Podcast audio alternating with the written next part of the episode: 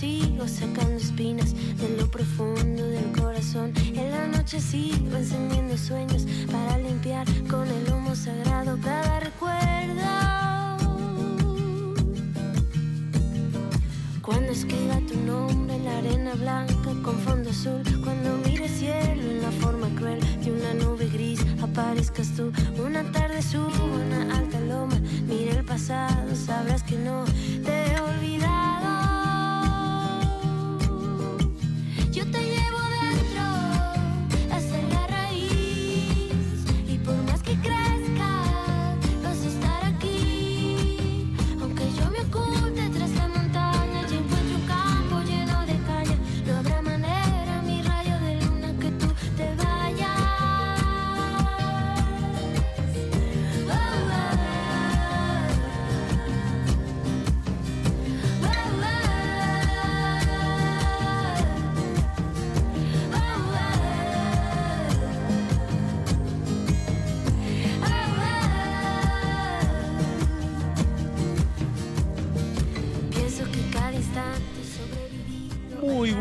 noches, buenas tardes primero, buenas noches después. eh, a todos los que nos están escuchando, una nueva edición, como digo siempre, una nueva edición de Alta Praxis, el programa de la Asociación de Profesionales de la Psicología Social Argentina.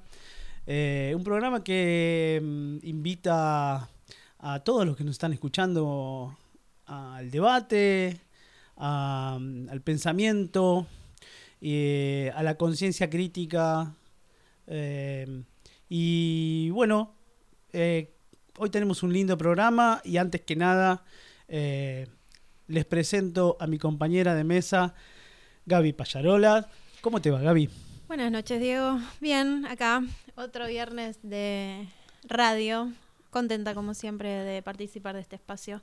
Una Así- edición, una nueva edición. Eh, La verdad que estamos muy contentos. Hoy tenemos un programa variadito. Varia- eh, picadito. picadito, picadito. eh, ¿Cómo decirlo? Estuvimos con unas semanas así este, intensas. eh, se vienen semanas más, Más intensas todavía.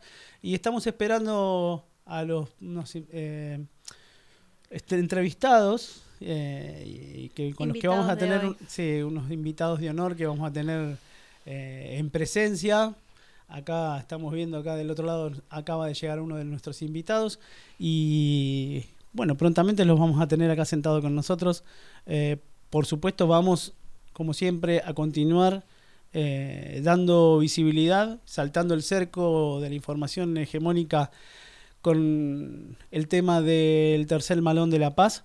Eh, ¿Cuál es la situación? ¿Cómo están? ¿Qué, ¿Cómo están? Si hay avances, ¿cómo está la situación? Eh, en general.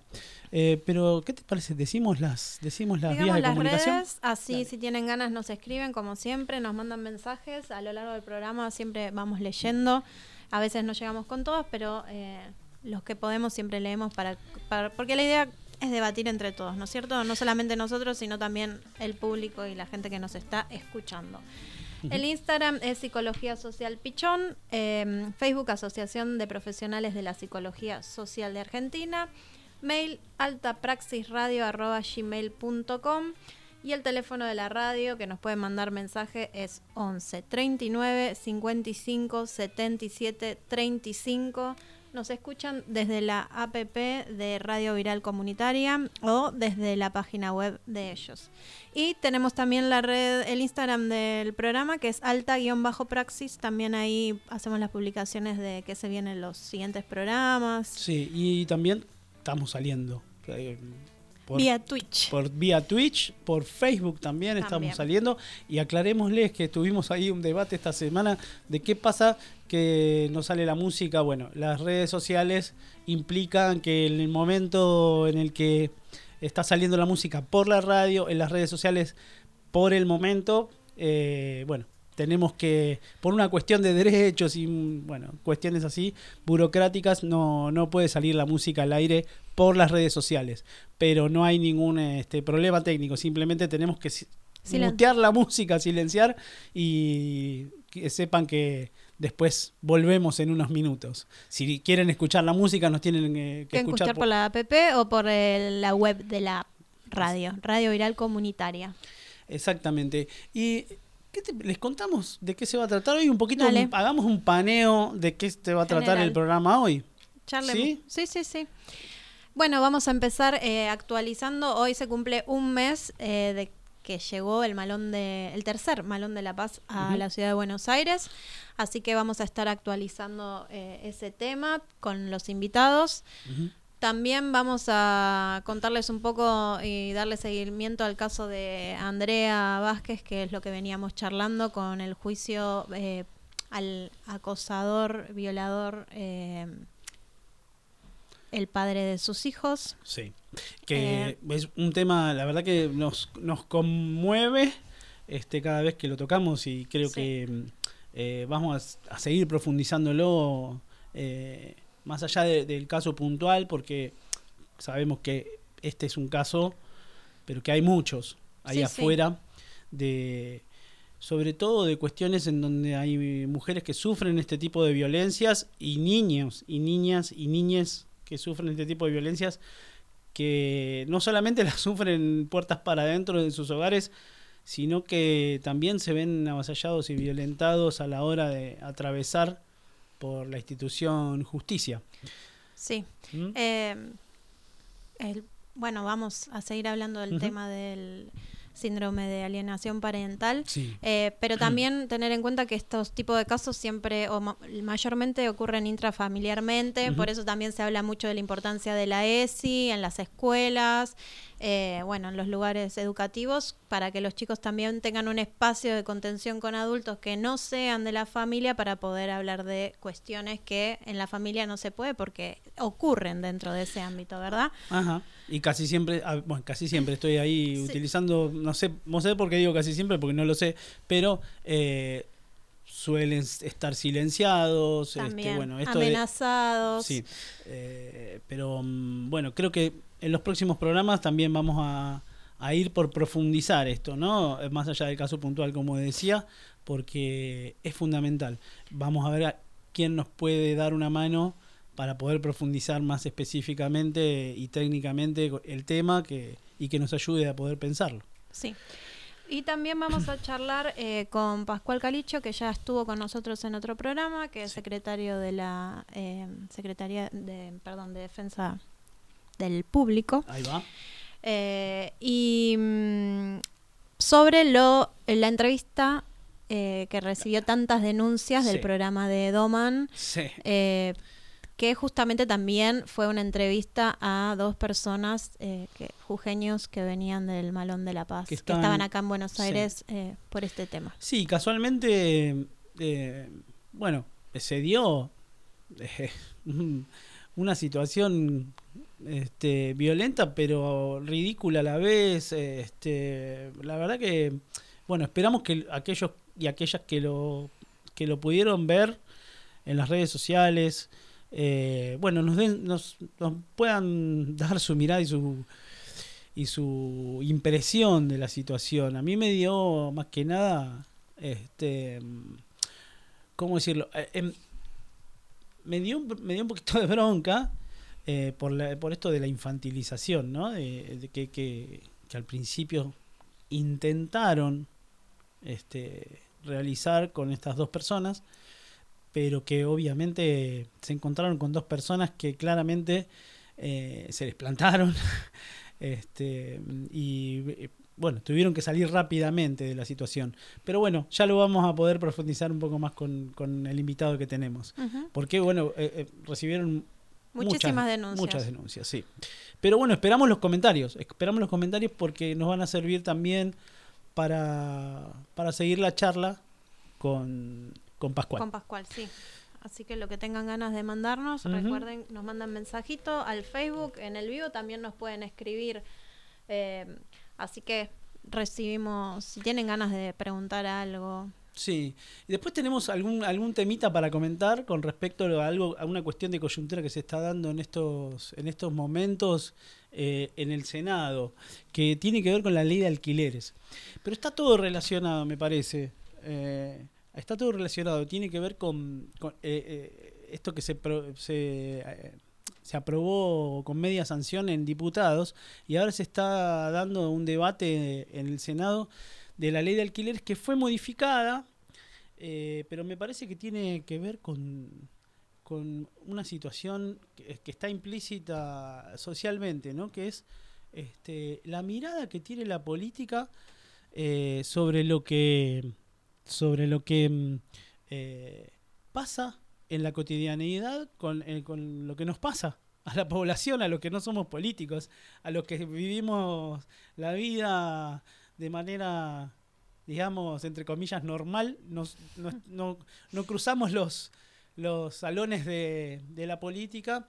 Tampoco quiero denostar a la política, pero a veces parecen los políticos estar un poco disociados de, de- de lo que nos pasa a los ciudadanos comunes, que nos levantamos todos los días a trabajar, tenemos vidas que llevamos adelante y que queremos este, vivir una vida normal dentro de lo que este sistema nos propone. Y me parece que la ley de alquileres eh, se cruza con esto que ha pasado también eh, en lo político, en lo electoral, lo que está pasando con la Claro. bronca, mucha bronca de, la- de muchos ciudadanos que están eh, en una situación absolutamente precaria eh, con respecto a su situación de vivienda. Bueno, y mm, bueno, nada, ahora les quería comentar, Dale, te comento, porque encontré, mm, parece que hay un... En principio, lo que Sí, eh, leí esto de la reducción de volvemos a los dos años de contrato, que ahora Sí. estábamos en tres. Sí, eh, que a mí lo de haber extendido el plazo de alquiler me parecía algo bueno, porque así uno no tenía que estar renovando constantemente. Bueno, yo desde el 2015 hasta ahora ya viví en tres departamentos distintos, claro, así sí, que sí, sí. eh, tengo experiencia alquilando.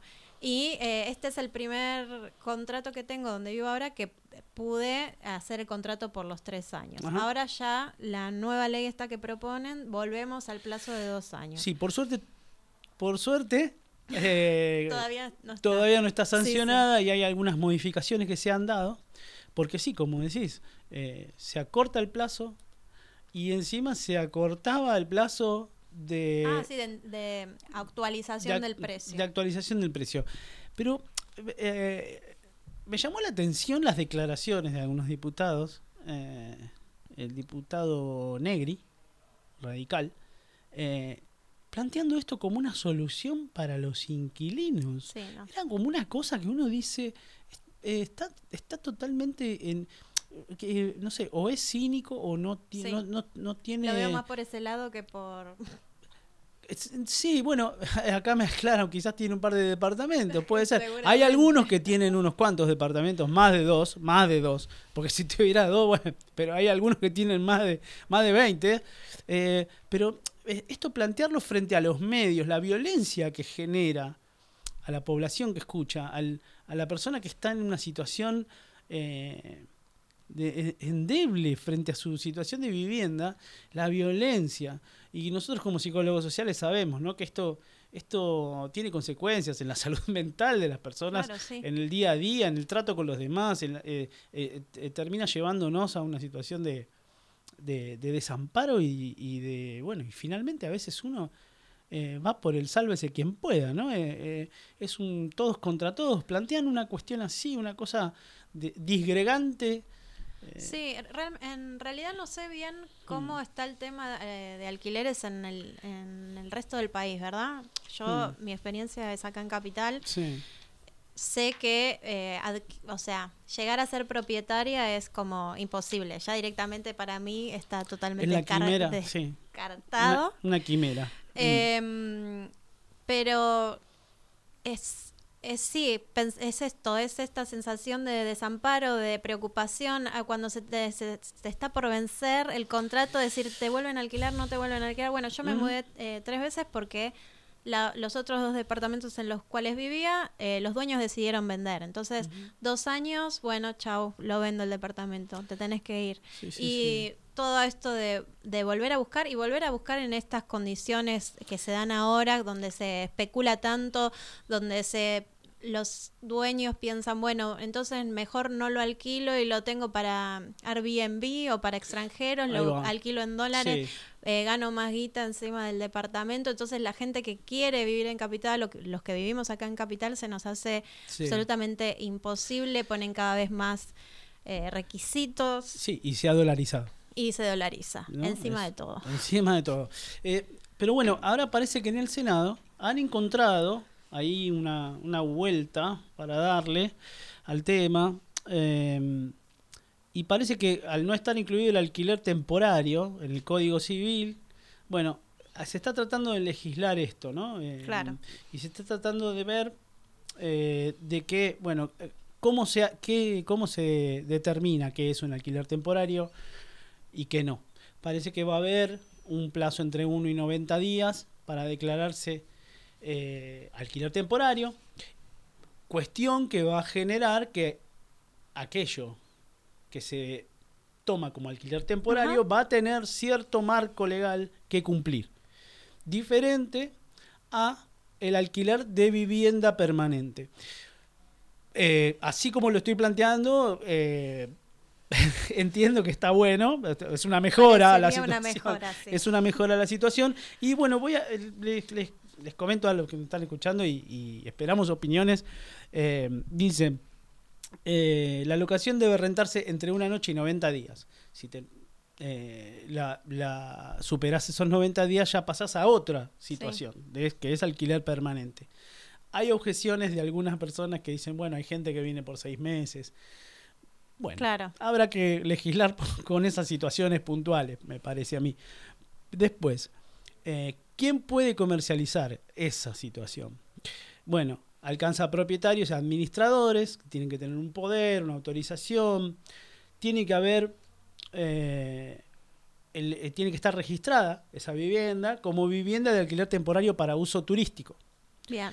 Se crea un registro, se propone la creación de un registro nacional de viviendas de alquiler turístico temporario que funcionaría en la órbita del Ministerio de Turismo y Deportes de la Nación. Los propietarios tendrían que registrar las unidades, tener habilitadas para comercializarlas, mm, emitida esa, habilitación por autoridades competentes en cada una de las jurisdicciones y quedará en manos de las provincias, así dice esto que sea este, consensuado en principio en el Senado, quedará en manos de las provincias, de las provincias la regulación de las condiciones que tienen que tener esas viviendas. Eh, bueno, la, regi- la- la registración se tiene, que, se tiene que registrar en las plataformas para informar que el alquiler es formal, o sea, uno entra a esa plataforma y tiene que tener un número de registro Bien.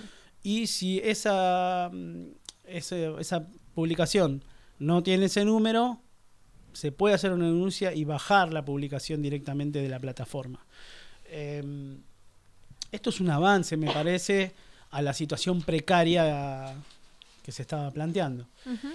Eh, bueno, los, los- los y las invito a investigar un poco más, hay más cosas eh, con respecto a esto. Eh, obviamente están estas objeciones Sí. eh, que habrá que buscarle la vuelta. Pero me parece que... eh, Porque también está, hay una deficiencia, digamos, en el sentido de que hay mucha falta vivienda, o sea, hay muchas personas sin vivienda, hay mucha vivienda vacía, hay mucha vivienda que pasa esto, capaz lo dejan para extranjeros, entonces capaz en un año entero eh, se hizo uso de ese espacio, no sé, tres meses por decir una cosa, y ahí es donde estaría fallando, ¿no es cierto? Para que esas viviendas estén ocupadas, para que la gente también que, Sí. que no tiene acceso pueda acceder a una vivienda y que Sí. no sea todo tan Hay mucho para hacer con respecto a esto. Y muchísimo. Hay algo que yo escuché, otra cosa, también la quiero plantear acá para, para que todos los que nos están escuchando también nos den su opinión y su mirada con respecto a esto, que es, que, y que no lo escucho mucho en otros medios, es ¿qué pasa con esto de, porque dicen, no, bueno, porque es una reserva de valor, porque aquel que se pudo comprar una vivienda y después la puede alquilar, puede mejorar un jubilado que puede Claro. después alquilar y tiene un ingreso de dinero. Todo muy bien. Pero estamos hablando de una vivienda. No estamos hablando de un activo financiero, de un plazo fijo, estamos hablando de una vivienda. ¿Qué pasa con nosotros, los seres humanos que estamos metidos Los de en este... pie. No, no, con sí, claro, y con ese jubilado también, ¿no? Y con, e- con o con ese jubilado, con ese hombre, no sé, que en su vida trabajó toda su vida, se compró un departamentito para después tener una renta. Fantástico. Pero ¿qué nos pasa? ¿Qué, pa- qué ha pasado en nuestra subjetividad? Que tomamos algo tan básico para el ser humano como un techo. Como a un activo financiero, como algo, yo creo que eh, la lucha está por, por ese lado también, hay que dar una lucha de que eh, la vivienda no tiene que ser un, eh, una mercancía con la cual se pueda especular. Claro, Eh, deberíamos, obviamente derecho. soy, eh, estoy sonando como un idealista, pero me parece que una vivienda eh, no es algo con la cual se deba especular. Sí, entiendo. Eh, de bueno, hecho, eh, ya que nombraste a los jubilados, Mm. una de las propuestas de Martín Lustó, Mm. no sé si lo llegaste a leer, era eh, como candidato a- acá a jefe de gobierno de la ciudad de Buenos Aires, mm, ofrecerle a los jubilados hipo- hipotecar sus casas eh, le- ¿no? para recibir una plata mensual con la condición, obvio, ¿qué pasaba cuando fallecía la persona? El gobierno de la ciudad se quedaba con la no, claro, propiedad. sí. O sea, esa era una de las propuestas de campaña de eh, Martín Lustó. No me Sí. acuerdo en qué medio... Soluciones precarias para situaciones precarias, Sí. porque la verdad que no es eso una situación de fondo para que le solucione nada a nadie, sino que le complica la vida encima a la persona que con todo el trabajo de su vida se compró un departamento. Sí. Eh, Y además o- sigue con esta eh, cuestión inmobiliaria que tiene el gobierno de la ciudad, por lo menos, de eh, hacer negocios inmobiliarios. Esto quería por supuesto, decir. porque las hipotecas Sí, eh, sí. eh, la- todo aquel que emite una hipoteca tiene que ser un banco. Entidades financieras y bancos metiéndose en las viviendas. Eh, volvemos a activos especulativos. Sí, Eh, y bueno, me parece que por ahí viene también el debate y hay que plantearlo. Yo por lo menos mi opinión es que hay que plantear el debate, ese debate justamente, de por qué. Obviamente hay múltiples razones es que, por las cuales eh, las personas optan por comprar un departamentito para tener, poder pagar, eh, tener un ingreso adicional a su jubilación, por ejemplo, Sí, sí. o un ingreso adicional a su, a su sueldo mientras está trabajando también, con todo derecho, pero eh, por otro lado, eh, habla de un tipo de subjetividad que no eh, pone el valor, de lo- lo- realmente en valor lo que es una vivienda, un techo para un ser humano. sí, sí, es un derecho. La vivienda es un derecho. Eh, Sí. no hay que olvidar de, olvidarse de eso ni tampoco sacarlo del eje de la discusión, ¿verdad?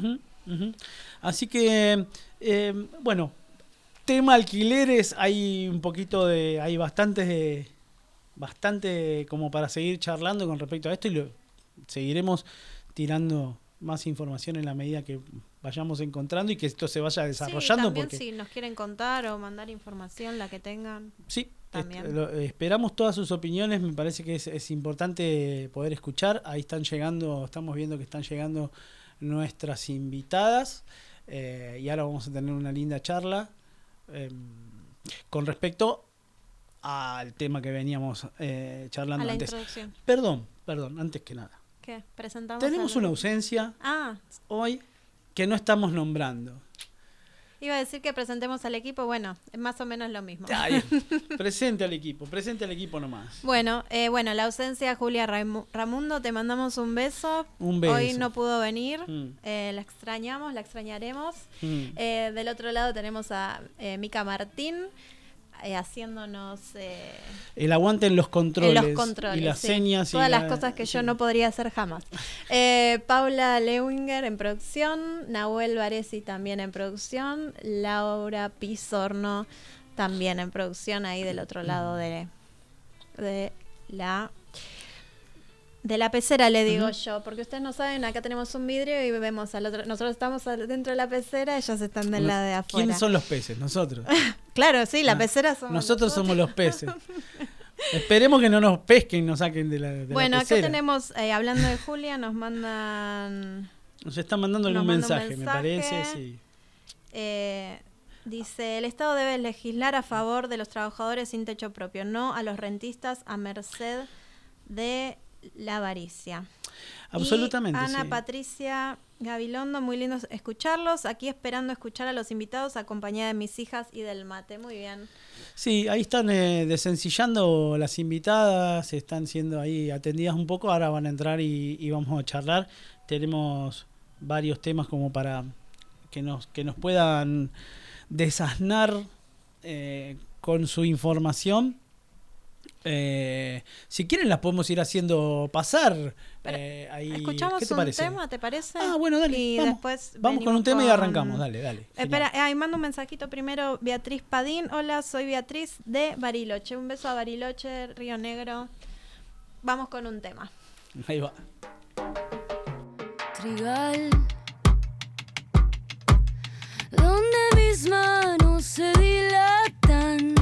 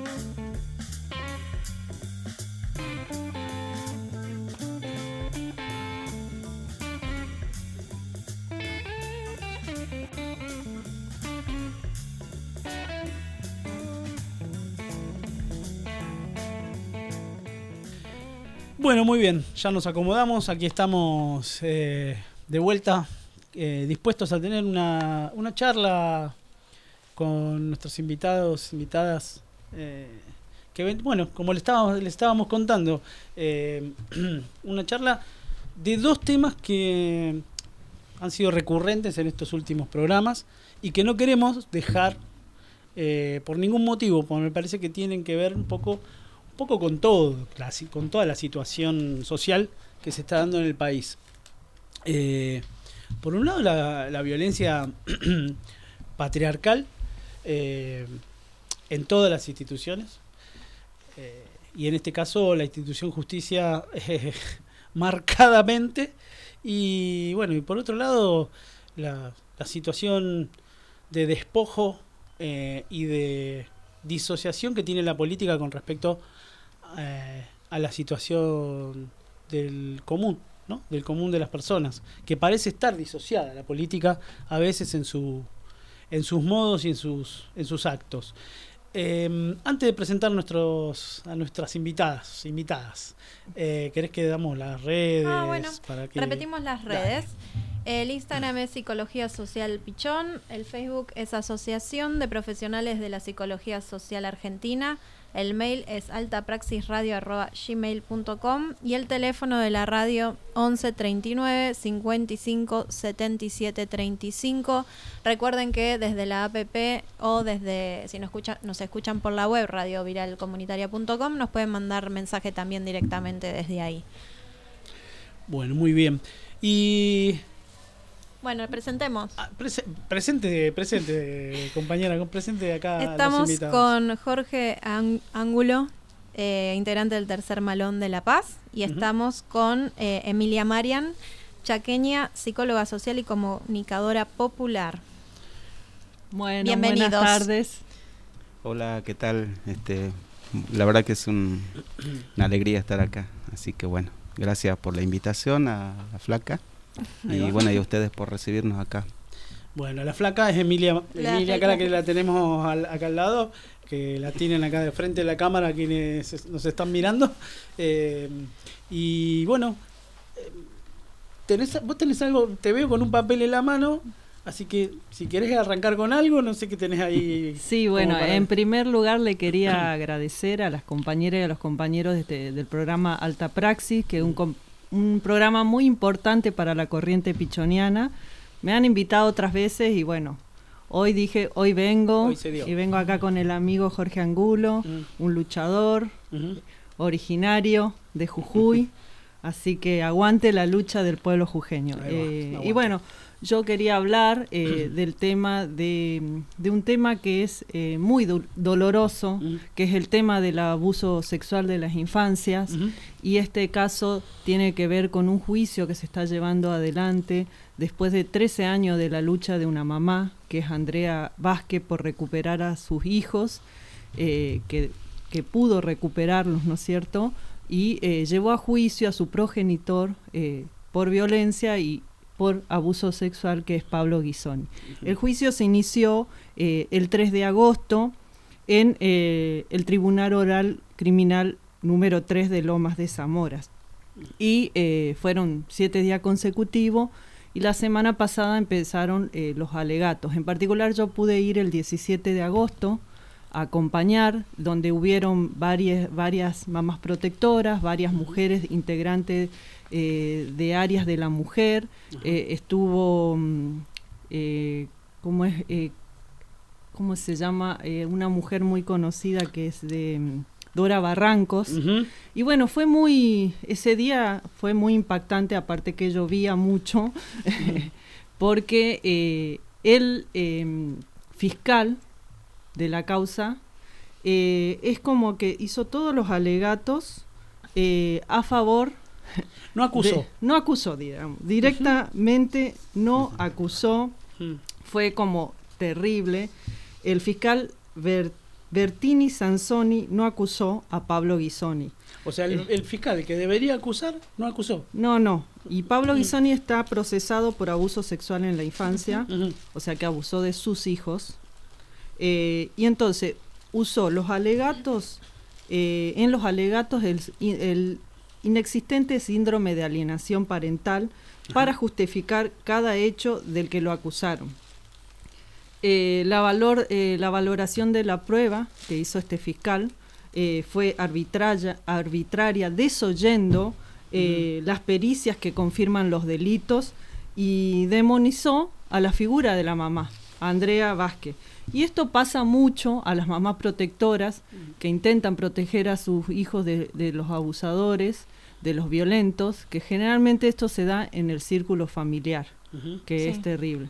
Y eh, bueno, esto del, del, sí- del falso síndrome de alienación parental Mm. es algo, eh, digamos, que eh, ya lo planteó en otra entrevista que yo le hice a Andrea Vázquez, que la eh, es como que dicen que supuestas eh, memorias implantadas Sí. a los niños, a las, a las niñas, eh, y es como que eh, la justicia usa esto que es falso. Mm. Eh, Hay que- pericias de, de cámara GESEL, Sí. eso tenés, tenés eh, información sobre, sobre... Hay pericias con los niños. Hubieron, hubieron. Hubieron sí, pericias, no, Sí, sí, las pericias hubo, pero fueron descartadas por el fiscal. fueron descartadas por el fiscal. Ajá. Este, yo lo que me quería res- referir que la justicia diagnostica este falso síndrome de alienación parental Mm. Eh, para defender a los violentos Sí. y, a, y a las mamás que son protectoras y defienden a sus hijos y a sus hijas las tratan de loca. ¿no?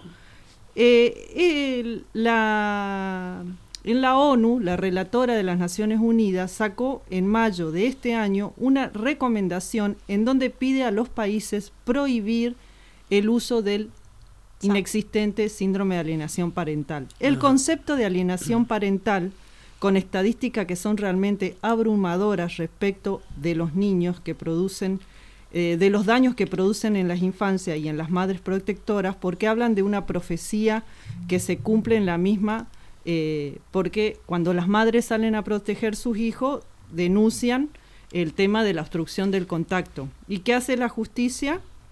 digamos, dicen que los niños y las niñas están alineados a la madre. Eso es falso, no existe. O sea, desde la ONU lo están diciendo que es, es falso. Entonces, ¿qué hace la justicia? Entrega a los niños y a las niñas a los violentos. ¿Entendés? Eh, Estos niños convivieron durante años con, con, Sí. con el abusador. Sí, sí, sí. La justicia la- los arrancó a los niños de, de su mamá, de Andrea, eh, que O sea, fue todo violenta. Sí, sí, sí. Ellos sufrieron doble violencia. La violencia en el contexto de la familia de este violento y la violencia de la justicia y de la policía. Es terrible. Es lo más terrible que pasa dentro de lo de la violencia de género que podemos decir, porque a los niños y las niñas no son escuchados. O a veces son escuchados para bene- beneficiar al progenitor violento. ¿Se entiende? Sí, sí, sí, Sí, sí, perfectamente. Eh, vos me, a pregu- me decías si eh, el tema, si hubo pericia, y eso sí, por supuesto, Ujú. ¿entendés? Inclusive eh, hay eh, un- uno de los expertos que, ¿cómo es? Que, para que, acá estuvo. El médico psiquiatra experto en violencia de género y masculinidades, el doctor Enrique Stola, afirmó que el fiscal Jorge Bettini Sansoni fue el mejor defensor del acusador. Hizo énfasis en defender un espantoso informe pericial. Hace todo un desarrollo que es fundamentalmente lacaniano, de la derecha lacaniana, en- de esos sectores conservadores sin perspectiva de género. Yo cuestioné todo esto, pero quien me interrogaba insistía permanentemente. Eh, eso dijo eh, el Enrique Stola cuando tuvo que declarar. Claro, lo Eh, llevaban a, a- le insistían con el con el tema y él intentaba Y también la Mm, sí. especialista consultora en medicina legal y profesora Virginia Kramer, Mm. quien fue citada por la Fiscalía como perita de parte para declarar, realizó, junto a la doctora Rosana Coraza, un informe médico donde evidenciaron eh, las lesiones múltiples compatibles al abuso sexual. o sea que hu- hubo constatación física también del abuso. Sí, totalmente. Eh, crónico, de abuso sexual crónico. Y este Kramer advirtió sobre también sobre el accional de este fiscal. Eh, Kramer dijo, me empezó a preguntar con una falta de, desconocimiento brutal, tratando de romper mis informes y que y el que habíamos hecho con la perita oficial de una manera violenta y burda. Me acusaba de no haber tomado medidas que son inherentes a los fiscales, no a los peritos, desconociendo incluso el contenido de los artículos que me citaba. Planteó eh, la, esta médica eh, a la agencia Tela, Ajá. ¿no? Y hoy, ¿qué pasó hoy? Digamos, Sí, hoy, hoy- fue eh, la- las réplicas y las últimas palabras. Eh, ¿Qué significa la réplica? La réplica es un planteo que se hace para refutar argumentos adversos que no se hubieran discutido durante todo el, el proceso del debate de las audiencias en el juicio. Y si hay alguna réplica, se le da a la otra parte lo que conocemos como dúplica, explicó eh, la abogada de Andrea Vázquez. Y la mamá, Andrea Vázquez, dijo, creo que es importante que se escuche a Tomás y que le crean a las víctimas. Hay pruebas suficientes no solo de la comisión de delitos, sino de quién es el autor penalmente responsable de los hechos. Y bueno, espero que se haga justicia. Sí, eh, no tenemos eh, idea del día de sentencia. No, no, todavía no me informaron. Pregunté a otras de las chicas que el jueves 17 estuvimos ahí acompañando a Andrea, a su familia, Mm. eh, a, a su hijo Tomás. Y bueno, Debe haber algún tipo de plazo legal que, bueno, no, yo no estoy al tanto, pero debe haber tipo, algún tipo de plazo que se tienen que tomar obligatoriamente. Eh, bueno, esperaremos el veredicto a ver qué, qué es totalmente. lo que se decide. Como dijo ese día Dora Barrancos, eh, las pruebas son contundentes. Mm. Eh, el- los, eh, los jueces tienen la posibilidad de eh, aplicar la justicia. Y como planteamos, entre todas las mujeres que estamos acompañando a Andrea Vázquez y a su hijo para que tengan justicia, porque se lo merecen, porque han vivido horror, un horror terrible, es que, eh, digamos, que eh, tiene que haber un respeto a las mamás protectoras que, resguarda, que resguardan a sus hijos de los abusadores y que, eh, digamos, tiene la justicia la posibilidad, digamos, de eh, cumplir y eh, dar una sentencia ejemplar con perspectiva de género, que es lo que necesitamos. Digo, una pregunta. Ya sabemos que la justicia es patriarcal de por sí, pero ¿qué, ¿quién es esta persona, eh, Pablo, el acusado, digamos, que tiene tanta, eh, que tantas veces, digamos, eh, se, des- se desoyó la voz de Andrea? Porque digo, ella ya lo había, más allá del juicio está sucediendo ahora, ella lo había denunciado 40 veces con anterioridad y tampoco le habían dado eh, oído a su palabra. Mm. ¿Qué importancia tiene esta persona, digo, en, en el país que eh, o en donde sea o en la localidad donde les- lo están enjuiciando que eh, parece que siempre zafa, digamos, de alguna manera? Y Sí. bueno, Pablo Ghisoni es eh, un- una persona muy poderosa, tiene clínica, es eh, médico que hace tratamientos de inseminación, Mm. de fertilización, etcétera. Hasta le hizo eh, tratamiento a familiares de lo que son familiares de los que forman parte de la justicia en Loma de Ah, Zamora. ok. ¿Entendés? Sí, sí, es sí. un hombre eh, eh, que tiene plata, que tiene poder, que es blanco, Sí, ¿entendés? Y la justicia eh, lo ampara. bien. Bien, eso eh, te- teníamos algún indicio nosotros eh, de, Sí. de esa, de, ese, de, De esa eso que, situación. que había una cuestión ahí de poder que se colaba en la justicia, ¿no? Eh, Este, este tema de que este tema de que a los poderosos la justicia los también los sostiene y los apaña, digamos. Hay una justicia para los poderosos y los ricos y otra justicia para los pobres y o, o el común del- de las personas, más allá de su de su condición económica, ¿no? Eh, Sí. Creo que mm, es, es, eh, a to- casi a casi todas las clases sociales nos toca padecer a veces la justicia eh, en algún en algún estamento en donde se nos se nos ponen trabas eh, o se nos desoye y siendo mujer el doble o el triple eh, es, la, lucha, ¿no? Claro, una cuestión más sobre Pablo Ghisoni. A Sí. pesar de estar imputado, no eh, fue a la cárcel. Mm. ¿entendés? Nunca. Eh, fue, eh, se hizo pasar por, por enfermo mental, no sé qué, estuvo internado en uno de los sanatorios que, Ah. que es, él es dueño. Ah. Y lo terrible es que después siguió atendiendo, siguió, este, siguió ejerciendo la medicina. Claro. Bueno, sí, Así es- que toda Andrea y sus hijos se merecen eh, tener justicia, se merecen tener una vida digna Mm. y eh, el hecho ya que este caso, después de 13 años de lucha de esta mamá protectora, haya llegado a juicio es muy importante. Sí. Sí. Pero hay muchas mamás protectoras que no tienen las herramientas, como dice Andrea Vázquez. Yo soy una profesional, tengo herram- herramientas, el movimiento de mujeres eh, me, me acompañó en la lucha, hasta fui hasta la ONU a reclamar. Pero ¿qué pasan con esas mamás protectoras que no tienen las herramientas, que están solas? Sí. ¿no? Totalmente Por eso es- desamparadas.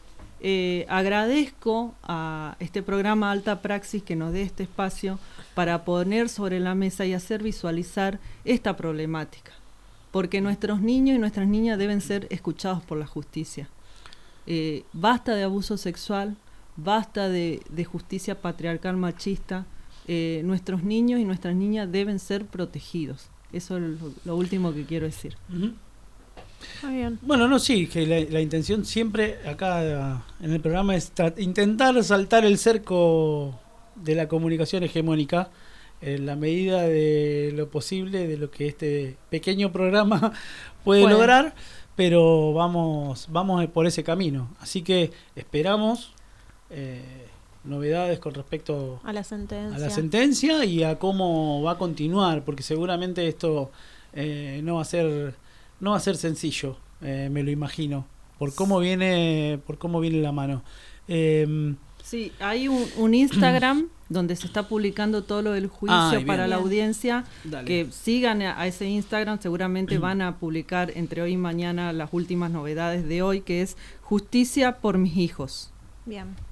El Instagram arroba justicia por mis hijos. Exacto. Bien. Eh,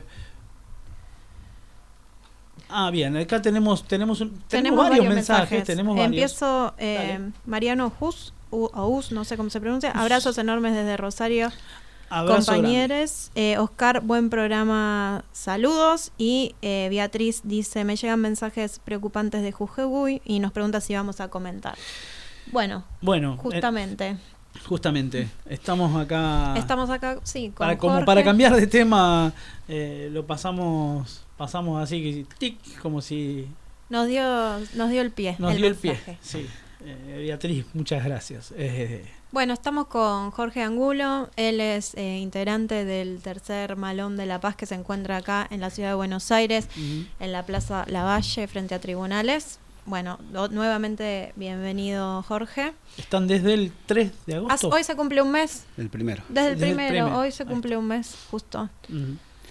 Sí, desde el primero de agosto acá en Capital Federal. Este, pero bueno, salimos el 25 desde La Quiaca, eh, emprendiendo, digamos, esta caminata ¿no? del tercer malón de La Paz. Pero bueno, después la, en sí, digamos, el malón este, se inicia en Pampa el 14 de junio. Ajá, Así que que bueno, desde ahí venimos viene- este, con el malón. Eh, después la lucha, eh, ya creo que se va profundizando año a año en este gobierno de Morales, justamente la reforma de la constitución, o sea, es como que, un- como que viene a coronar, digamos, ya la, el avasallamiento total, este, el año pasado ya. este, sí, es como la, la gota que rebalsó no Sí, ya demasiado. El año pasado, bueno, pero creo que con el primer intento, ¿no? De la re- reelección de Morales y bueno, creo que el- la primera unidad que se hizo el año pasado, que fue grande, por ahí, o sea, el protagonismo de los pueblos y naciones persistentes no fue tan fuerte. Este, creo que era en ese momento si hubiera protagonizado más, capaz que no solamente retrocedía, sino la volteaba, digamos, ¿no? Este, pero bueno, o sea, creo que son aprendizaje en el proceso, digamos. Ahí me, me surgía una pregunta, eh, ¿a qué se debe esto que vos, vos comentás, ¿no? Eh, el protagonismo se dio ahora, eh, ahí hay un proceso de aprendizaje de las comunidades que, o un proceso de como de toma de conciencia, eh, ¿qué- ¿a qué lo atribuís? ¿A qué, por lo menos de tu mirada? Sí, creo que, o sea, la, eh, este gobierno que se instala en la provincia, o sea, Mm. primeramente, digamos, o sea, pone como objetivo destruir los espacios colectivos, comunitarios, las organizaciones, bueno, entra, ¿no? Arrasa Sí. a todas las organizaciones sociales, Mm. manda a guardar los sindicatos, este, y bueno, ¿no? empieza también a trabajar sobre las expectativas de los más relegados, ¿no? Propio este, de las políticas de la derecha o de la ultraderecha, que parece ser que es el amigo del más, ¿no? el más relegado, el que viene siendo, digamos, de hace rato que no se la tiene en cuenta, ¿no?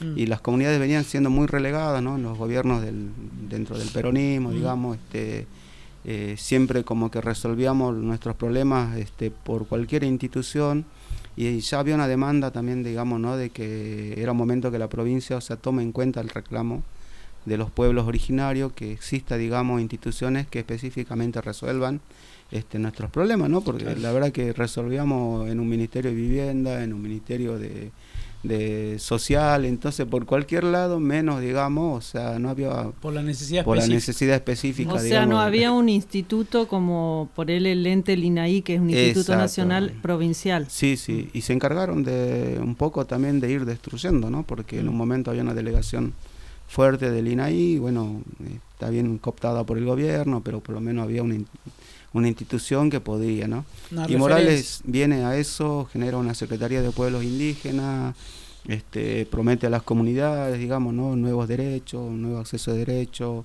nombra a una referente indígena, digamos, ahí para el frente con Natalia Zarapura, y ese genera como un rebote hacia dentro de las comunidades que ven como una expectativa nueva, diferente, de Mm. poder eh, acceder a, eh, a derechos, ¿no?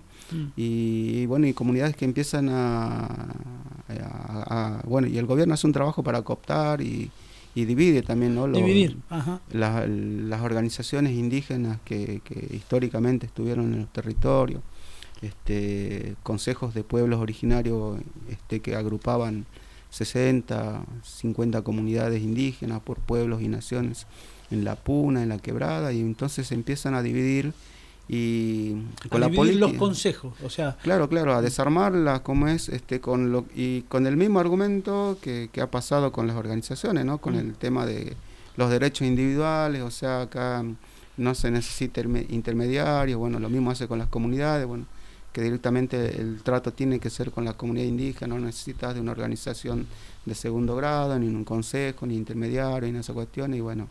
O sea eh, que hay, hay como un discurso fuerte en contra de cualquier organización popular. Exacto, exacto, ¿no? Y bueno, eh, creo que ha costado, digamos, todo ese tipo de trabajo después este, de ir dándose cuenta, ¿no? Y, y creo que por ahí los movimientos populares, sociales, este, han reaccionado en poco tiempo también, este, mm, discutiendo también, ¿no? No solamente en Jujuy, sino llevando capaz la- las discusiones más a nivel nacional y eso.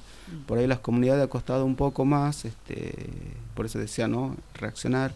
Este, eh, capaz que no es la, la, la realidad de nuestro consejo, o sea, nuestro consejo viene luchando históricamente, o sea, le ha puesto el, viene resistiendo. resistiendo, o sea, somos, fuimos una de las organizaciones indígenas que ante el golpe, digamos, del, del gobierno de Morales, que no que destruyó la Tupac Amaru y bueno, y empezó a bajar las organizaciones, bueno, este, fuimos no haciendo ese trabajo también de resistencia, de poner las jornadas de lucha, digamos, como la esperanza de que de, salir adelante y bueno, ¿no? Y ahí este, creo que eso ha servido bastante, ¿no? Por eso creo que también reconocemos esas este, esas brasitas que han quedado ahí, que no se apagaron y, y había que soplarla un poquito para que siga siendo, digamos, en algún momento vuelva a arder, este, creo que son los, los que hoy estamos viendo que ha generado, ¿no? El proceso lo- de unidad amplia. Lo que le hizo arder fue mm, los últimos ahí los últimos movimientos de Morales eh, con la reforma, con el trato a los a los docentes. Docentes. ¿Cómo fue esa lucha? Porque son luchas que estaban eh, también, ¿no? Fragmentadas que evidentemente han tenido por algún momento han tenido un cauce que se unieron, ¿no? Sí, creo que, o sea, con los docentes creo que se despierta ese sector, digamos, de que pensaba Morales que, que, que podía seguir dominando o que por ahí no se expresaba, ¿no? O sea, en, o sea, que pone el- sobre la mesa esta cuestión de problema, ¿no? Que parece que en las elecciones los votos decían una cosa, pero las calles te marcaban otra. Ajá. Y creo que el docente sale a hacer eso, ¿no? O sea, bueno, incluso sale a decirlo de frente, ¿no? Nosotros pusimos el voto acá, pero votas haciendo eh, todas las cosas al revés, o sea, Claro. y ese que creo que el que detona, digamos, ¿no? Porque es que faltaba ese actor, digamos, ¿no? Esa parte de la sociedad que sale a decir, bueno, eh, ya no va más, digamos, ¿no? Ajá. Y porque el otro sector, o sea, el que de la cual somos parte, de la que venimos haciendo una resistencia, o sea, hemos sido muy golpeados, seguimos siendo golpeados, digamos, ¿no? Criminalizados, con causas contravencionales, perseguidos, allanados, o sea, veníamos de mucho tiempo en eso y cada vez, o sea, un trabajo también de esto, ¿no? De, de- de- demonizar, digamos, ¿no? Hacer que éramos como los bichos malos en el lugar. Sí. Creo que esto que sale ahí, bueno, potencia la lucha, ¿no? Y creo que también sirve bastante para generar ese, ese, o generar ese ambiente también, ¿no?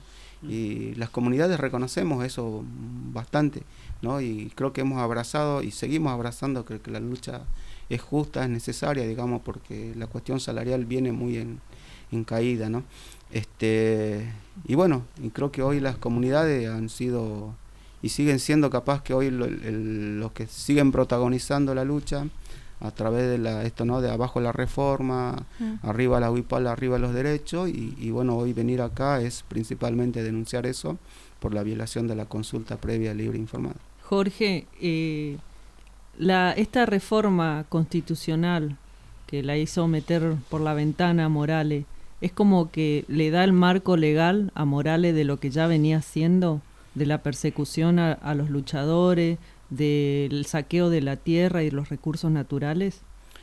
Sí, exactamente, ¿no? Es una de las cosas que denunciamos y por la cual también, o sea, nos posicionamos firme y creo que también hace a la resistencia que hoy eh, eh, tienen los hermanos, ¿no? De por qué no bajan la, eh, siguen fuertes, digamos, y no bajan y no bajan y cada vez, este, o sea, mandan mensaje que hay que seguir, ¿no? En esto, porque, o sea, la reforma de la Constitución viene a legalizar todo ya lo que veníamos sufriendo, ¿no? O sea, viene a legalizar lo que ya era ilegal A lo que ya estaba ahí, ya estaba. ya. a lo que ya se venía saqueando, lo que se venía destruyendo, lo que se venía entregando, Mm. lo viene a legalizar, ¿no? O sea, eh, siempre hemos puesto como ejemplo lo del código contravencional, una, un código ilegal, digamos, en- en la provincia para criminalizar a los luchadores, pero bueno, este, en la constitución se legaliza, ¿no? O sea, pasa Sí, a sí, ser, digamos, una cuestión legal. Lo mismo los negocios con el litio, el tema del agua, los negocios inmobiliarios, o sea, eh, el tema de la tierra en relación a los territorios que ocupan milenariamente y ancestralmente los pueblos originarios, o sea, eh, con la nueva reforma pasan a ser tierras fiscales, ¿no? Y que van a tener, o sea, la A disponibilidad, a disponibilidad del del Estado. Exacto. Y, O y tenés, ellos en cualquier momento vienen, arrasan, corren a todas las comunidades. y tenés un Estado provincial, o sea, sin división de poderes, o sea, donde el gobernador maneja la justicia y maneja la legislatura, ¿no? O sea, es un poder único concentrado, digamos, que maneja todos los otros poderes. Y la ref- y eh, como segundo y como tercero y capaz que podemos encontrar más es que la constitución nueva esta reforma digamos viene a pasar por encima la constitución nacional y, y- y los convenios y tratados internacionales no o sea como que hace una cuestión separatista o sea pone un estado provincial por encima del estado nacional y que define todo digamos no entonces recontra preocupante y, y eso también es el mensaje acá al Estado, al gobierno, digamos, o sea, eh, no pueden hacer la vista gorda, digamos, ¿no? Cuando una provincia, o sea, indirectamente se está separando, digamos, ¿no? Está decidiendo que va a manejar todo el destino de la provincia, digamos, bajo su propia normas y leyes.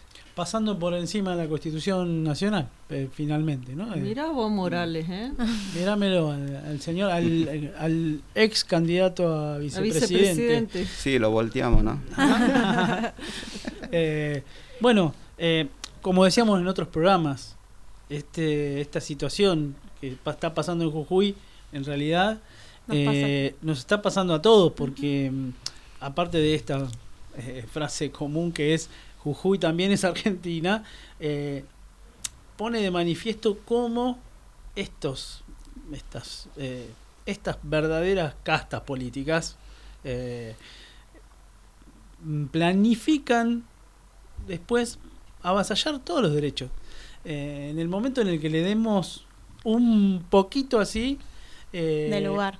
de lugar este no tienen de hecho lo están haciendo acá lo hacen en la ciudad de Buenos Aires eh, la ciudad de Buenos Aires se maneja la legislatura este, de manera arbitraria no Eh, casi autocrática Bueno, como Pero como lo que ellos está lo han vivido porque ni siquiera eh, la reta le ha dejado poner las carpas. Claro. Sí, sí sí sí, sí.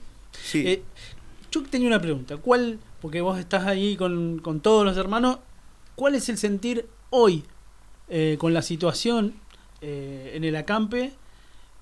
Eh, ¿Cómo lo podés caracterizar? ¿Cuál es el sentir de los que están ahí? Eh, ¿Qué es lo que están, qué es lo que están pasando, ¿no? ¿Qué es lo que están sintiendo y hacia dónde apuntan, ¿no? Sí, este, creo que aún eh, haciendo un balance capaz que de esta última parte, ¿no? O sea, sentimos que, la verdad que sentimos un gran triunfo, ¿no? O sea, Mm. que sentimos que esta resistencia, eh, capaz que hacia el objetivo específico que tiene, o sea, viene buscándole vueltas, viene eh, abriendo estrategias, este, eh, viene poniendo en práctica también eso que venimos dejando mensaje, ¿no? Desde que salimos y en esta multisectorial que armamos también hoy con todas las organizaciones sociales, sindicales, una nueva forma de poder construir política, una nueva forma de poder construir, o sea, poder, Ajá. ¿no? De poder hacer, digamos, posible un Estado diferente a- al que estamos, ¿no? Que, que entendemos que somos, eh, que se viene buscando, ¿no? Entre los sectores sociales, sindicales, la venimos buscando todos. Mm. Pero nosotros ponemos a, eh, a disposición, digamos, esta nueva experiencia colectiva, comunitaria, compleja, digamos, ¿no? De poder vernos en la diferencia, de, de poder consensuar, o sea, de bajar un poco los cambios, los protagonismos. Ajá. Acá somos todos, digamos, parte de esta realidad, eh, todos estamos preparados y bueno, esa forma, digamos, hoy también viene a decir, bueno, este, y creo que lo posiciona también al malón, a este tercer malón, como un actor político. Mm. ¿no? Entonces eso creo que es una cuestión de triunfo este, importante porque creo que viene a, a- a- a soplar nuevamente ese aire, digamos, que necesitamos para, para cambiar lo que nos toca estar hoy acá, ¿no? Como parte de esta sociedad. Y creo que en esto, digamos, que no estamos en la agenda, en esto que eh, hoy pasamos más de la agenda un poco más allá y creo que eh, si no fuera un contexto electoral me parece que esto sería más fuerte este, porque creo que eh, los pronunciamientos del tercer malón son duros, ¿no? Son fuertes, digamos, y se ponen a la par, este, pero hoy son, lamentablemente también entendemos que estamos en una situación donde tenemos que ver, digamos, de, de esto, ¿no? De gestos políticos. Sí. Y lo viene haciendo, digamos, porque viene separando, digamos, algunas cuestiones, la viene relegando, viene estrategias que podrían haber salido del primer momento, Mm. la viene pasando, o sea, viene analizando momentos políticos Bien. desde que está allá, digamos, ¿no? Y eso creo que es parte, digamos, de, de, de- de ser actor político, sector político, de que no solamente estamos, digamos, para, no sé, decíamos el otro día, ¿no? O sea, la reforma es un problema que tenemos, pero ese modelo que nosotros hoy estamos, o sea, repudiando, es el modelo que, que es, es el que va a ser parte del Estado, o quiso ser parte, pero me parece que no se volteó totalmente, también lo corremos Morales, pero Claro. sigue siendo parte de ese grupo, digamos, que se quiere instalar. Que nos quieren Este, imponer Claro, ese porque modelo, sí. tanto Bur- Burlich, que nunca me sale el apellido, y- o Milei quieren derogar la ley 26.160. Mm. Así que bueno, este, y entonces ese modelo sigue, sigue estando vigente, ¿no? O Sí. sea, volteamos los, a- algunos actores, pero siguen estando ahí.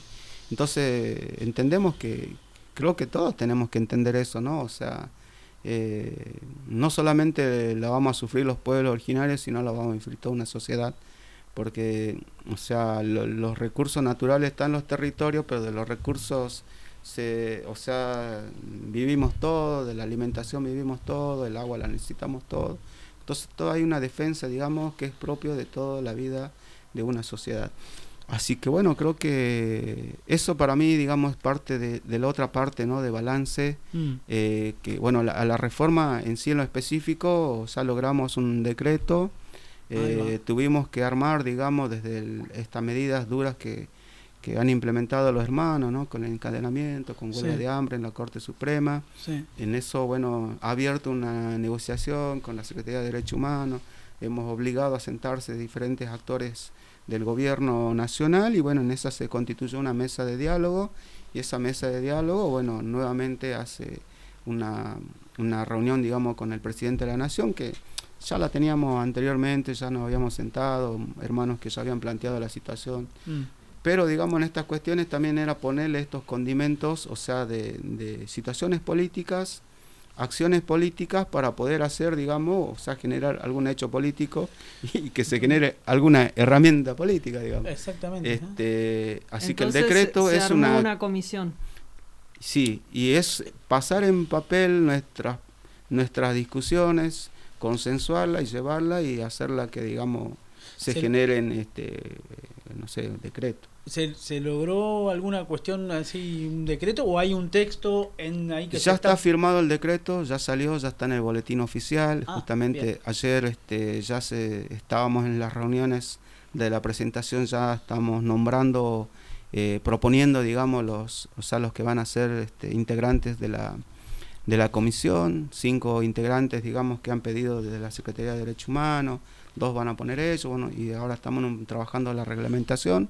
Dentro de la reglamentación también hemos acordado este, que van a trabajar este, territoriales indígenas, Ajá. van a ser parte de la comisión y bueno, creo que hay todo un trabajo que, que ya tenemos que ir eh, desarrollando en territorio.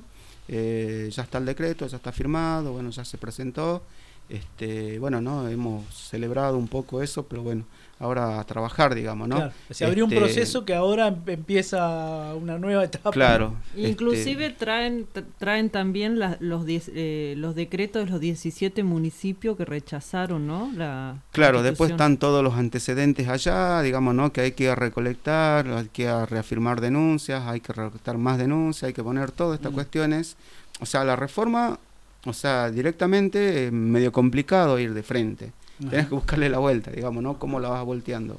Por acá, por este costado, y bueno, ¿no? Y se van abriendo esos caminos, este, no se sigue la, el trabajo todos los días, hay jornada de lucha de la Corte Suprema, el malón se levanta y, y agarra su símbolo y, va a pedir la audiencia.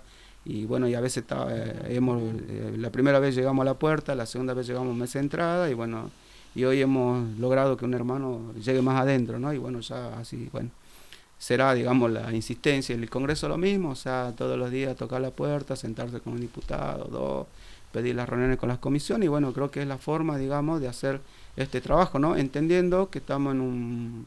En, en una cuestión de coyuntura política, Mm. donde tenemos un gobierno debilitado, donde no el Congreso no tiene mayoría, tiene, o sea, la tiene la oposición, y bueno, y esas situaciones también, pero bueno, hay que hacer un trabajo, ¿no? Hay que dejar en evidencia y, y bueno, no, no hay drama en sentarse con la oposición, con el oficialismo, y bueno, la cuestión es plantear, digamos, capaz que no si está de acuerdo no con la reforma, sino bueno, plantear sobre los derechos, ¿no? O sea, qué derechos entendemos que tenemos que tener los pueblos originarios, bueno, creo que hay que buscarle la, Hay que buscar la la vuelta. vuelta. Bueno, nosotros desde con, e- de este programa nos ofrecemos como un poco un pequeño altavoz para que nos, nos comenten programa a programa eh, cuáles son los avances. Eh, Bueno, como lo venimos haciendo desde el lo venimos haciendo, sí. primer momento que llegaron a. Buenos Aires. Eh, yo quería preguntarte, bueno, ahora más allá del malón que está acá en Buenos Aires, ¿cómo sigue la lucha en Jujuy? Sí, justamente este, las, los cortes se mantienen, este, están las permanencias a los costados de la ruta, creo que el más fuerte siempre fue Punomarca y el que también han golpeado más y bueno, justamente la, es donde han desalojado, digamos, ¿no? Y han este, reprimido la, eh, hace poco, este, después de las elecciones. Eh, pero bueno, hay una permanencia al costado, ¿no? De comunidades, de hermanos autoconvocados y bueno, las asambleas siguen, después lo, en Arapampa, en La Quiaca, o sea, los cortes en Salinas todavía continúan, o sea, están ahí firmes, digamos. Bueno, son las resistencias también, ¿no? Los consensos de la asamblea han sido de esa forma cuando salimos, o sea que mientras el malón esté en, en Buenos En Buenos Aires, esté caminando, o si, si tiene que ir a otra provincia, no sé, o sea, si sigue recorriendo eh, Argentina, bueno, las resistencias en los lugares tienen que seguir. Claro. es como Claro. nuestra eh, nuestra seguridad, Claro, el digamos, de cable. por el cable ahí por si nos pasa algo también. Y bueno, también es como que nu- nos nutrimos también, ¿no? O sea, hacer esa cuestión recíproca de lo, acá hay territorio, acá hay territorio, así que bueno. Y la coordinación con los otros sectores, porque entiendo que ponerle los, los docentes fueron, le han descontado mucho. Hemos, eh, somos parte de una multisectorial también en Jujuy y creo que eso también es importante dentro, de- ¿no? Como para resaltar. Y bueno, no, Eh, los hermanos eh, muy agradecidos en realidad de la de que también, ¿no? Este, de que acompañen en, el propio proceso de las comunidades, las organizaciones sindicales, sociales, pero también creo que hace, digamos, esto que pasa hoy en la provincia, digo acá en Buenos Aires, de que somos parte de una multisectorial, tiene que ver con el proceso también en Jujuy. ¿no? de que hoy, o sea, podamos sentarnos en una mesa este, organizaciones indígenas, organizaciones sociales y sectores de los sindicatos, los gremios, las centrales. Claro. Este, cosa que eso no venía pasando, ¿no? Siempre los indígenas estamos bajo el ala de las organizaciones, bajo el ala de los sindicatos. Sí, bueno, toda esta de- fragmentación que hablabas al principio, como en este Ah. momento de lucha logró una unificación que me parece súper importante para poder lleva- llevar adelante también la lucha, ¿no? La importancia, ¿no, Jorge, de construir la unidad en estos momentos que hay que prepararse para la resistencia por los vientos tormentosos que se avecinan. Y veo tu gorra y veo la imagen de Estela Silo y me emociono mucho porque recuerdo en uno de los encuentros originarios que me tocó cubrir y que ella decía, pero si nosotros ya nos conocemos los olores, así que Así tenemos es. que, que ver qué los une, ¿no? Así es, sí, sí, justamente creo que por eso también estamos en este tercer malón, este, capaz que en- el malón hacia adentro tiene muchísimas cosas para, para analizar, para ver, ¿no? Justamente eh, escuchaba rato que este es este, eh, algo de psicología social y bueno, creo que en, en eso, ¿no? Del análisis de la vida cotidiana, de la realidad, creo que tiene muchísimo para analizar. no hay muchas cosas que por ahí hacia afuera se ven este o sea salen no Es- esos consensos digamos todo lo que pasa ahí se muestra hacia afuera digamos una cuestión bien firme. Pero digamos creo que el proceso del- de lo cotidiano adentro es este, muy interesante no Eh, en lo político. Eh, creo que ha superado esa barrera digamos no de que venimos sufriendo los pueblos originarios de, de minimización o sea de que no estamos capacitados no estamos preparados. A veces digamos no el incluso de no poder hablar el mismo idioma se hace pensar digamos de que nosotros no podemos discutir no podemos entender las cosas y creo que hoy está demostrado este y más estamos presentando propuestas.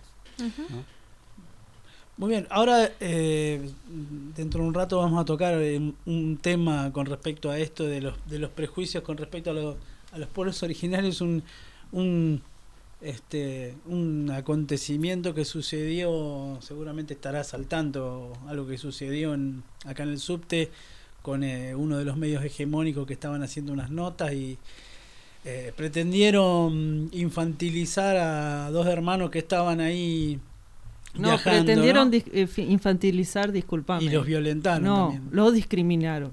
También. Eso Sí. es racismo. Ah, Así es. Sí, sí, sí, sí, Sí, sí. racismo. Hay que decirlo con todas las letras, es racismo.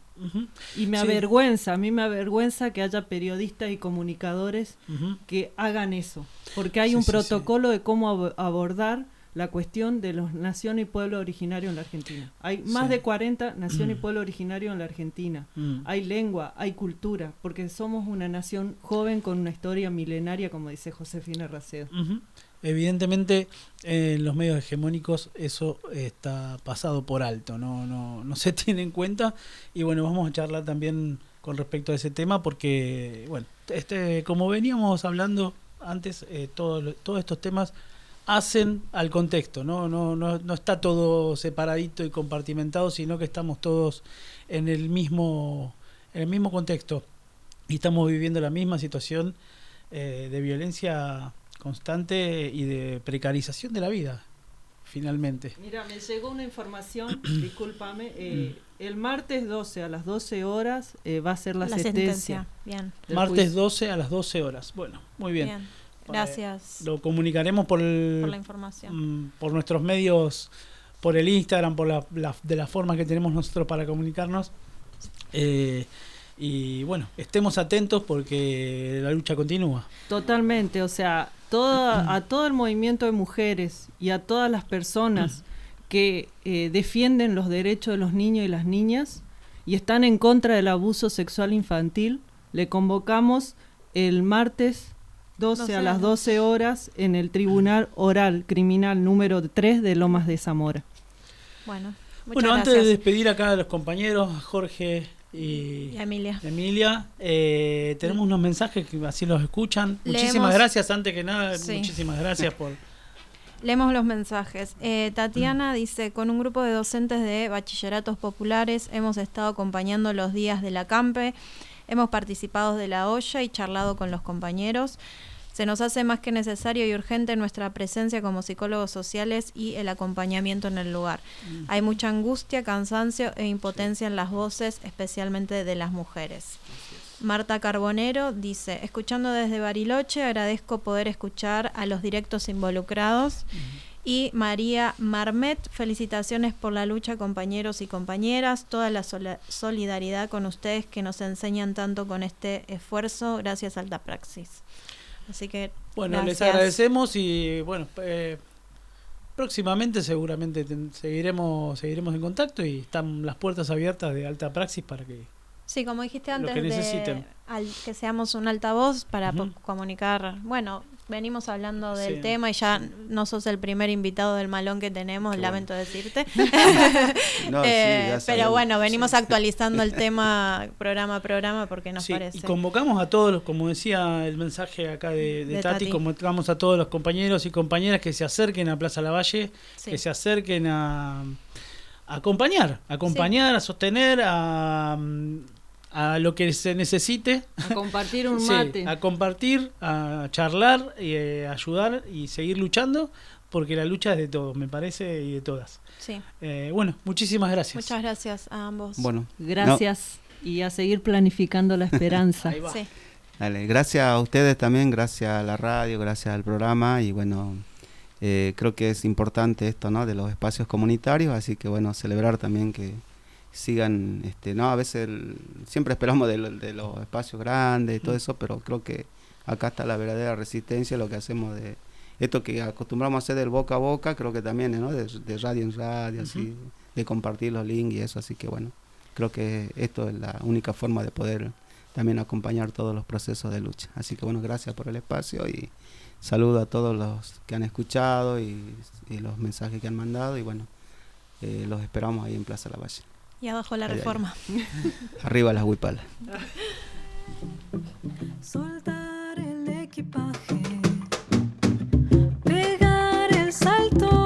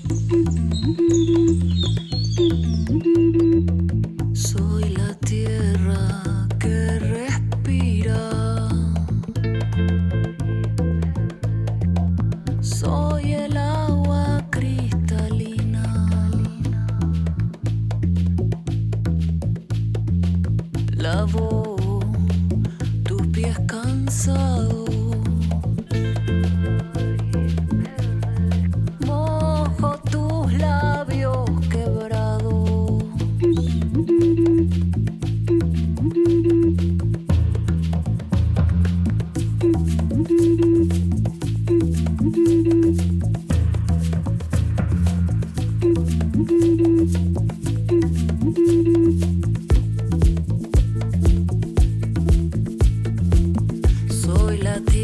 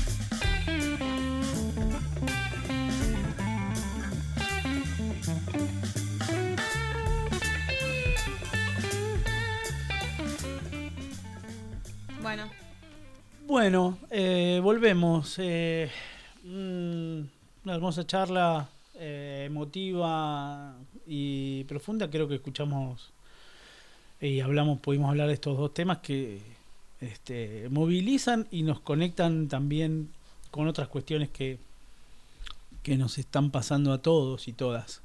Em, pero ahora tenemos como para seguir, ¿no? sí. Un poco lo ¿Con, que con qué seguimos? Le habíamos preguntado al compañero recién, a. Jorge, eh, sobre la situación. Me imagino que todos o, todo- y todas o la mayoría de las personas que nos están escuchando eh, se enteraron de lo que pasó en el subte eh, cuando un medio de comunicación eh, masivo se acercó, sí, una notera se acercó a entrevistar a dos personas que son miembros del Malón de la Paz eh, acá, eh, que están acá en Buenos Aires y bueno, que sucedió una situación de discriminación y racismo, como dijo recién Emilia, de la cual fue denunciada por muchas personas. Eh, así que lo tenemos en línea a Pascual Calicho, que es de la Defensoría del Público, para que nos cuente eh, cómo se dieron esas denuncias y cómo sigue. O sea, después la gente denuncia la, Cómo sigue y- el proceso. y cómo sigue el proceso. Así que, hola Pascual, no sé si me estás escuchando. ¿Pascual? Sí, Ah, sí, te escucho. Te Ah, escucho perdón, perdón. ¿Vos me, me Ah, ahora, ahora te escucho, sí. Te escuchamos perfecto, Ah, Pascual. ¿cómo Buenas estás? noches. Acá ¿Cómo andan? Gaby Bueno, y Diego. Gaby, Diego, ¿cómo andan? Eh, como decían ustedes recién, eh, fue mm, un récord, digamos, de denuncias. Mm. Hubo más de mil y pico. No tengo el número exacto acá porque seguían llegando. Eh, pero fue una de las veces que más este, denuncias recibimos. Eh, mm, y, y bueno, lo que demuestra por un lado, decir, para nosotros fue importante en el sentido de que la gente entendió que, que tenía dónde dirigirse para Ajá. frente a esto que había pasado. Eh, y para nosotros eso es muy importante porque durante mucho tiempo eh, la Defensoría no había tenido, digamos, no, no- había perdido ese reconocimiento. Entonces, Sí, bueno, eh, eh, eh, eh, por- sí, sí, sí, no, discúlpame. sí, No, no, estabas diciendo algo, discúlpame que yo te, te interrumpí. Ah, eh, entonces, por un lado, nos, nos parece importante que esté activa, digamos, ¿no? De decir, bueno, no, no hay que dejar pasar esto eh, y hay que hacer el reclamo. También lo hicieron, eh, mucha gente lo hizo en el INAI y por eso trabajamos en forma conjunta. Eh, mm, recibimos, de hecho, la pareja para, para bueno, para escucharlas, Ajá. escucharlos y, y, bueno, y charlar un poco sobre lo que había pasado.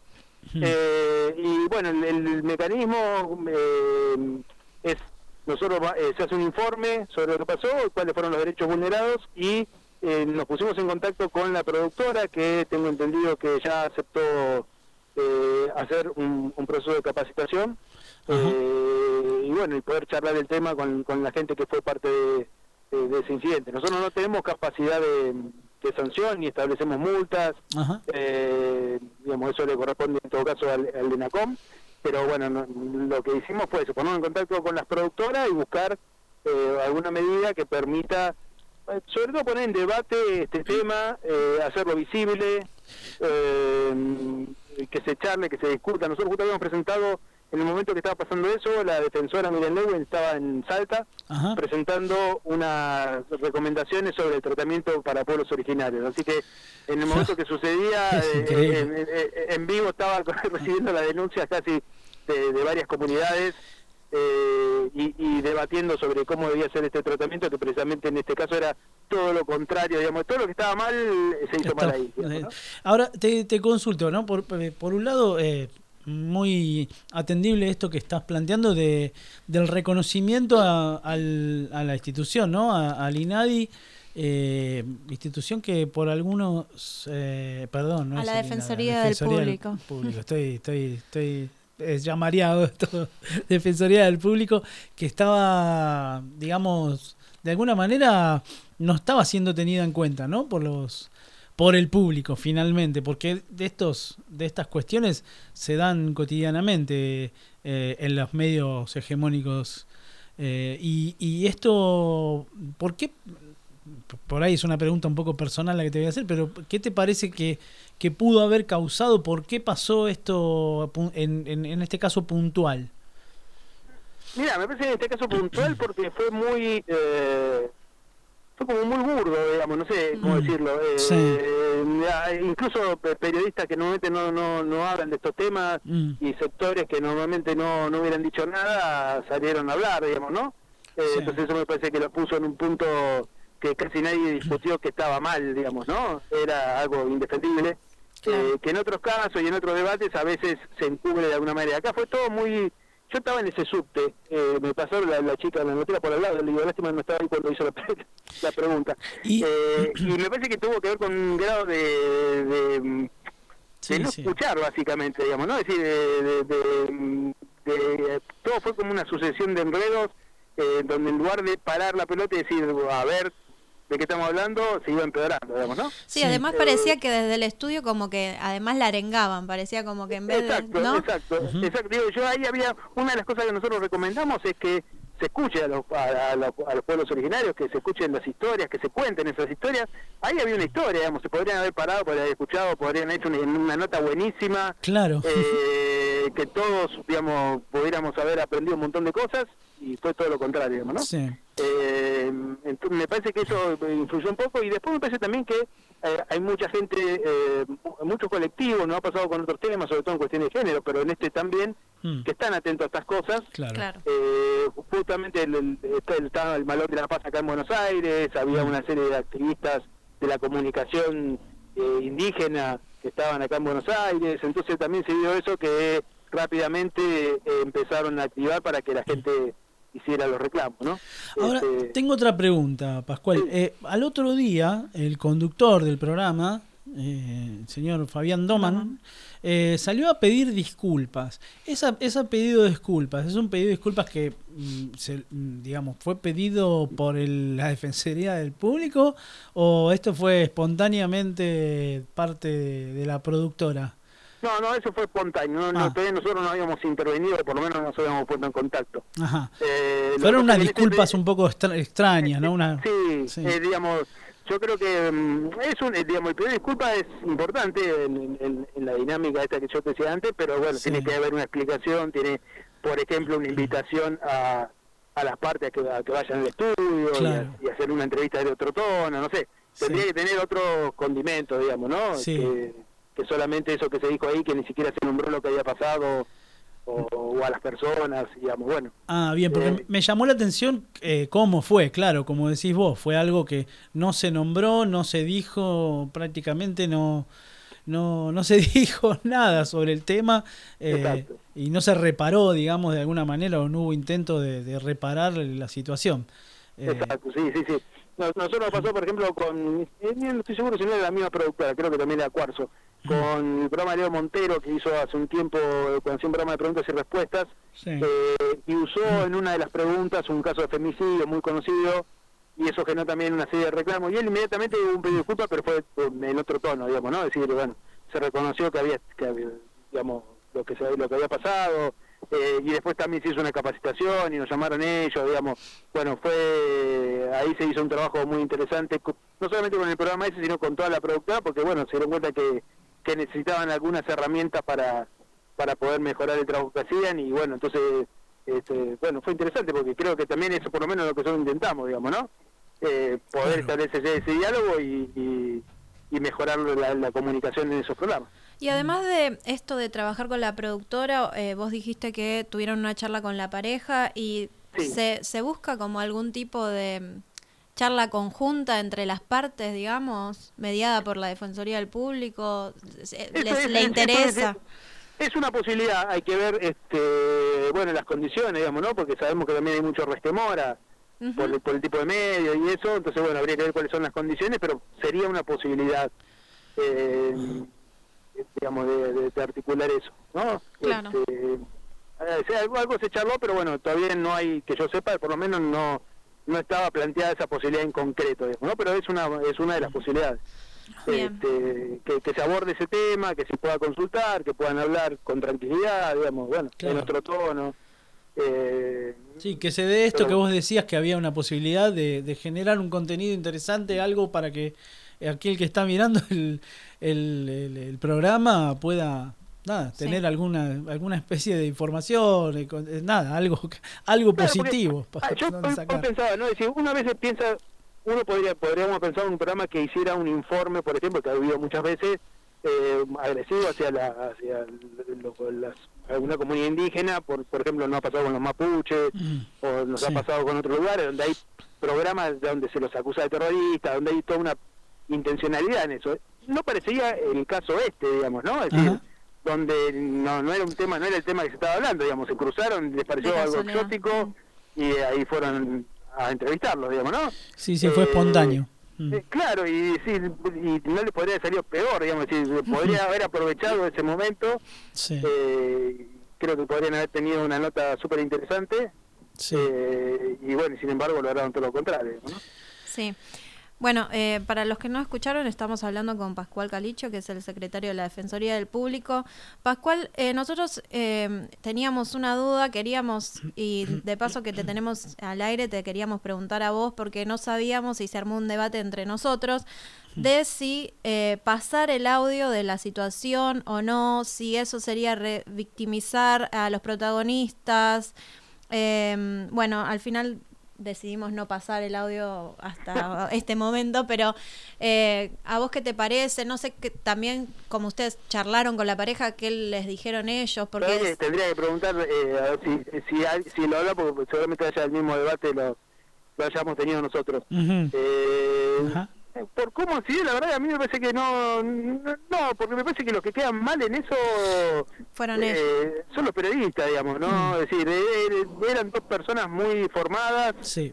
sí. eh, que sabían de lo que estaban hablando, que en el mismo momento le, le pusieron los puntos, por decirlo de alguna manera, en el sentido de decir, bueno, por ejemplo, cuando le preguntaban qué iban a votar, y dice, bueno, eh, eh, Sí, sí, estamos sí. hablando de algo serio, digamos, no, no me parece que hayan eh, quedado como víctimas, digamos, ¿no? No, no, parece- una parada de carro ahí Eh, inmediata Sí, prácticamente. por, por eso digo, me parece que no, no, en los casos sí, digamos, ¿no? Porque, Sí. eh, podría haber sido, digamos, este, no sé, eh, poner un, sé yo, agarran un pibe, lo agarran desprevenido y le preguntan una cosa y queda, lo hacen quedar mal, digamos. Claro. que de- en este caso no, no, yo por lo menos con lo que vi, no quedaron mal.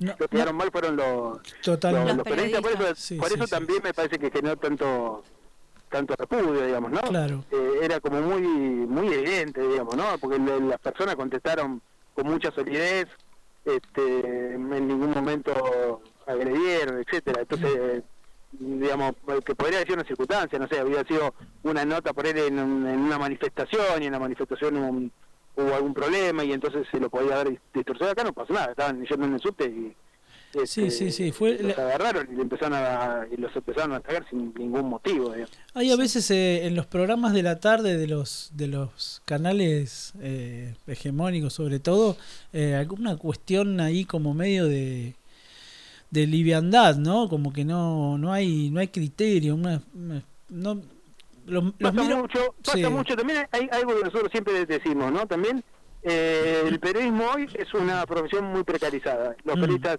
tienen dos, tres trabajos, no tienen tiempo de preparar lo que Sí, hacen, sí. andan a las apuradas. Mm. La búsqueda de la primicia, la búsqueda del clickbait, la búsqueda de, del rating.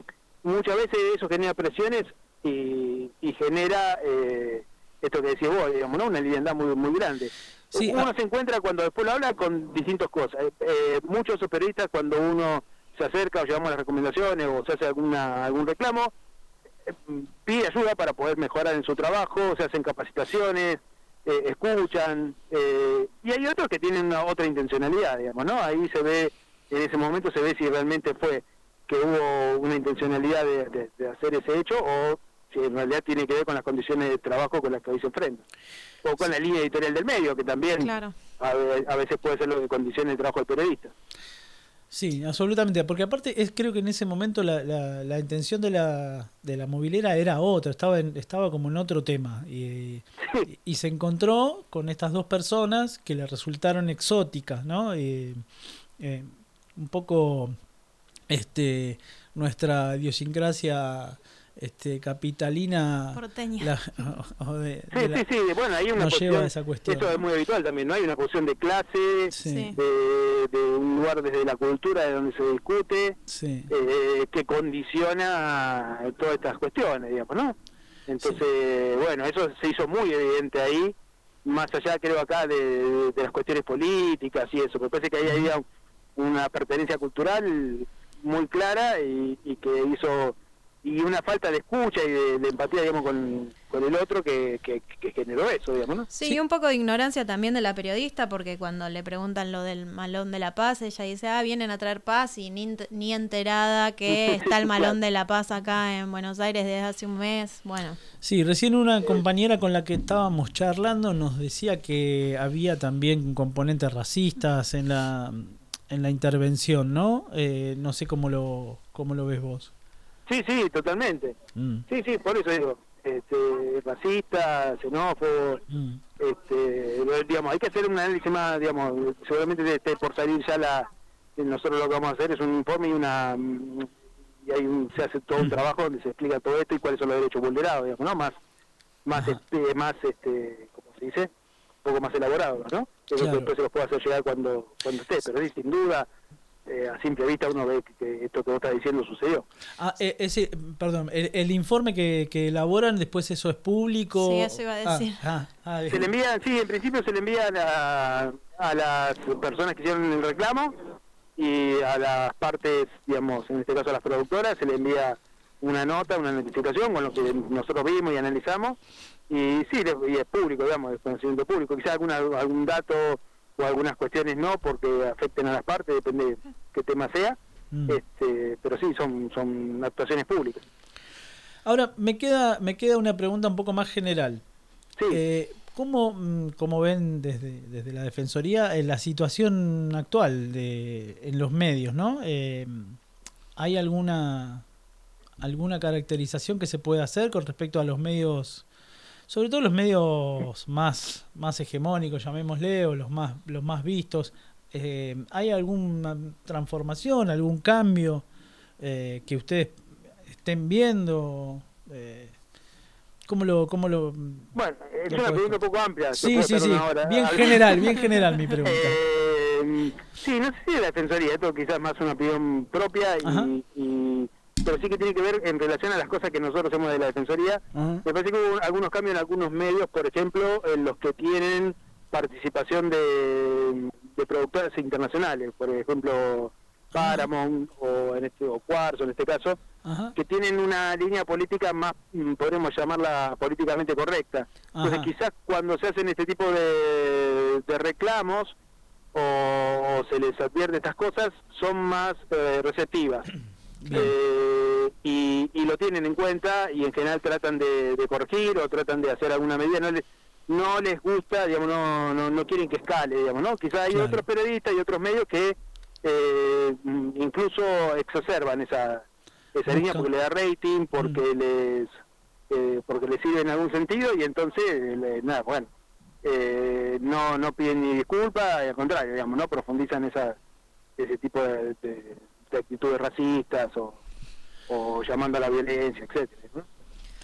sí. Bueno, eh, Bueno, te agradecemos eh, estos minutos para charlar sobre este tema. Eh, nos parecía que, bueno, había Sí, sí. sido un- una cuestión que teníamos que charlar. Por lo menos el plantearla, sí. Seguramente en, la- en las próximas semanas, digamos, porque esto está sucediendo ahora, digamos, ¿no? Este, así que en las próximas semanas tendremos El informe.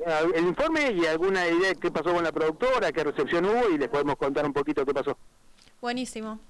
Sí, Eh, y bueno, nos comunicaremos entonces, eh, o te tenemos acá invitado o por teléfono, como sea. no- Perfecto. No, nos Cuando interesa que quieran, de, nos- de vuelta porque me, me, me trataron muy bien, así que puedo ir de vuelta. nos, nos debemos también una charla porque en ese momento yo no estaba presente. Claro, Diego no estuvo, así que se la Pero- perdió. Ah, bueno. Dale. Pero bueno, muchísimas gracias, Pascual Calicio. No, gracias a ustedes. Eh, Eh, sí, bueno, muchas gracias y te- bueno, te la tomamos la palabra para la próxima entonces. Dale, hasta luego. Chao, hasta luego. Bueno, entonces, em, ¿te parece, Diego, si escuchamos el audio de lo que sucedió con la pareja? Sí, pará, pero yo quería decir algo, porque Bueno. quería, eh, vamos, vamos, vamos con eso, pero eh, escuchábamos antes una música, una música y no dijimos de quién era, y justamente la, la pusimos, la musicalizamos porque queríamos eh, presentar un tema de unos compañeros que llaman Culebras, que es un colectivo sonoro escénico, eh, hermoso, hermoso colectivo. Los invitamos a todos el viernes 8 de septiembre en el... Ahí va, ahí lo estamos escuchando. Eh, es un... Es un colectivo que no sol, esto no es solo música, hay toda una, una puesta en escena muy interesante. Eh, y bueno, van a estar el 8 de septiembre en el Teatro El Mandril. Eh, la entrada es a la gorra. Eh, así que bueno, están todos invitados, todos y todas invitados. Eh, sí. ¿Puedo Dale. pasar entonces el chivo que el tema anterior es de mi amiga Lucila Márcico, cantautora de San Martín de los Andes? Si me está escuchando le mando un beso. Así que aprovechamos para... Pero claro, sí, y creo que va a ser eh, a partir de ahora un- una algo que vamos a repetir de, de- de poner músicas eh, de, artistas no tan no tan ahí no tan del Más independientes. más independientes, no están en el candelero, artistas que estén este, iniciándose y bueno, bienvenidos. Bueno, vamos ahora, Ahora sí, sí, con escuchemos, el audio. escuchémoslo del audio y volvemos. ¿De Pero, dónde, ¿De dónde son? Ay, año caica y manta caico, Argentina manta caico. Ah, claro, que habrá querido decir que... Este se pasó de estación. La amo, te amo, Maggie, te amo. Indígenas. Habrá querido decir. Se pasó de lo estación este señor, me Argentina parece. tiene que aprender a Ah, está hablar el idioma de los indios. Ah, Claro, me está... A ver, dígame una palabra en indio para aprender. Eh, en originarios. Alincausa. ¿Y sabes? Alguien causa, que qué Vivir significa. bien, no tener prejuicios, no robar, no mentir, no engañar. Muy bien. ¿Escucharon, chicos? Bueno, ¿Viven así? ¿Viven así? eso. Grosso. No, no, tienen que aprender la escuela. En la escuela tienen que cambiar un poco. Y dígale a los chicos del piso también que vivan así. ¿Quiénes son los chicos del piso? Está Fabián Doman, está La Tota, está Pampa, están todos. Tienen que renovar todo, no sirves. ¿Qué quiere? Renovar todo. Lo- Los ponemos a ustedes, ¿quieren? Pero justamente nosotros somos renovados, estamos renovados. Nosotros A ver, por ejemplo, peleamos por los derechos de los pueblos originarios y el indio nos quiere rajar, dejar sin laburo. ¿Cómo es el tema? Claro. Si le dicen así, se llama. se dice Supongamos Espera, que sí. ahora No es estamos en un se programa en vivo. Acá toda la gente son panelistas. ¿Se suman a ser panelistas? un Preguntale, no, pará, pará, más fácil. ¿De qué va a que lo hablar? tenemos.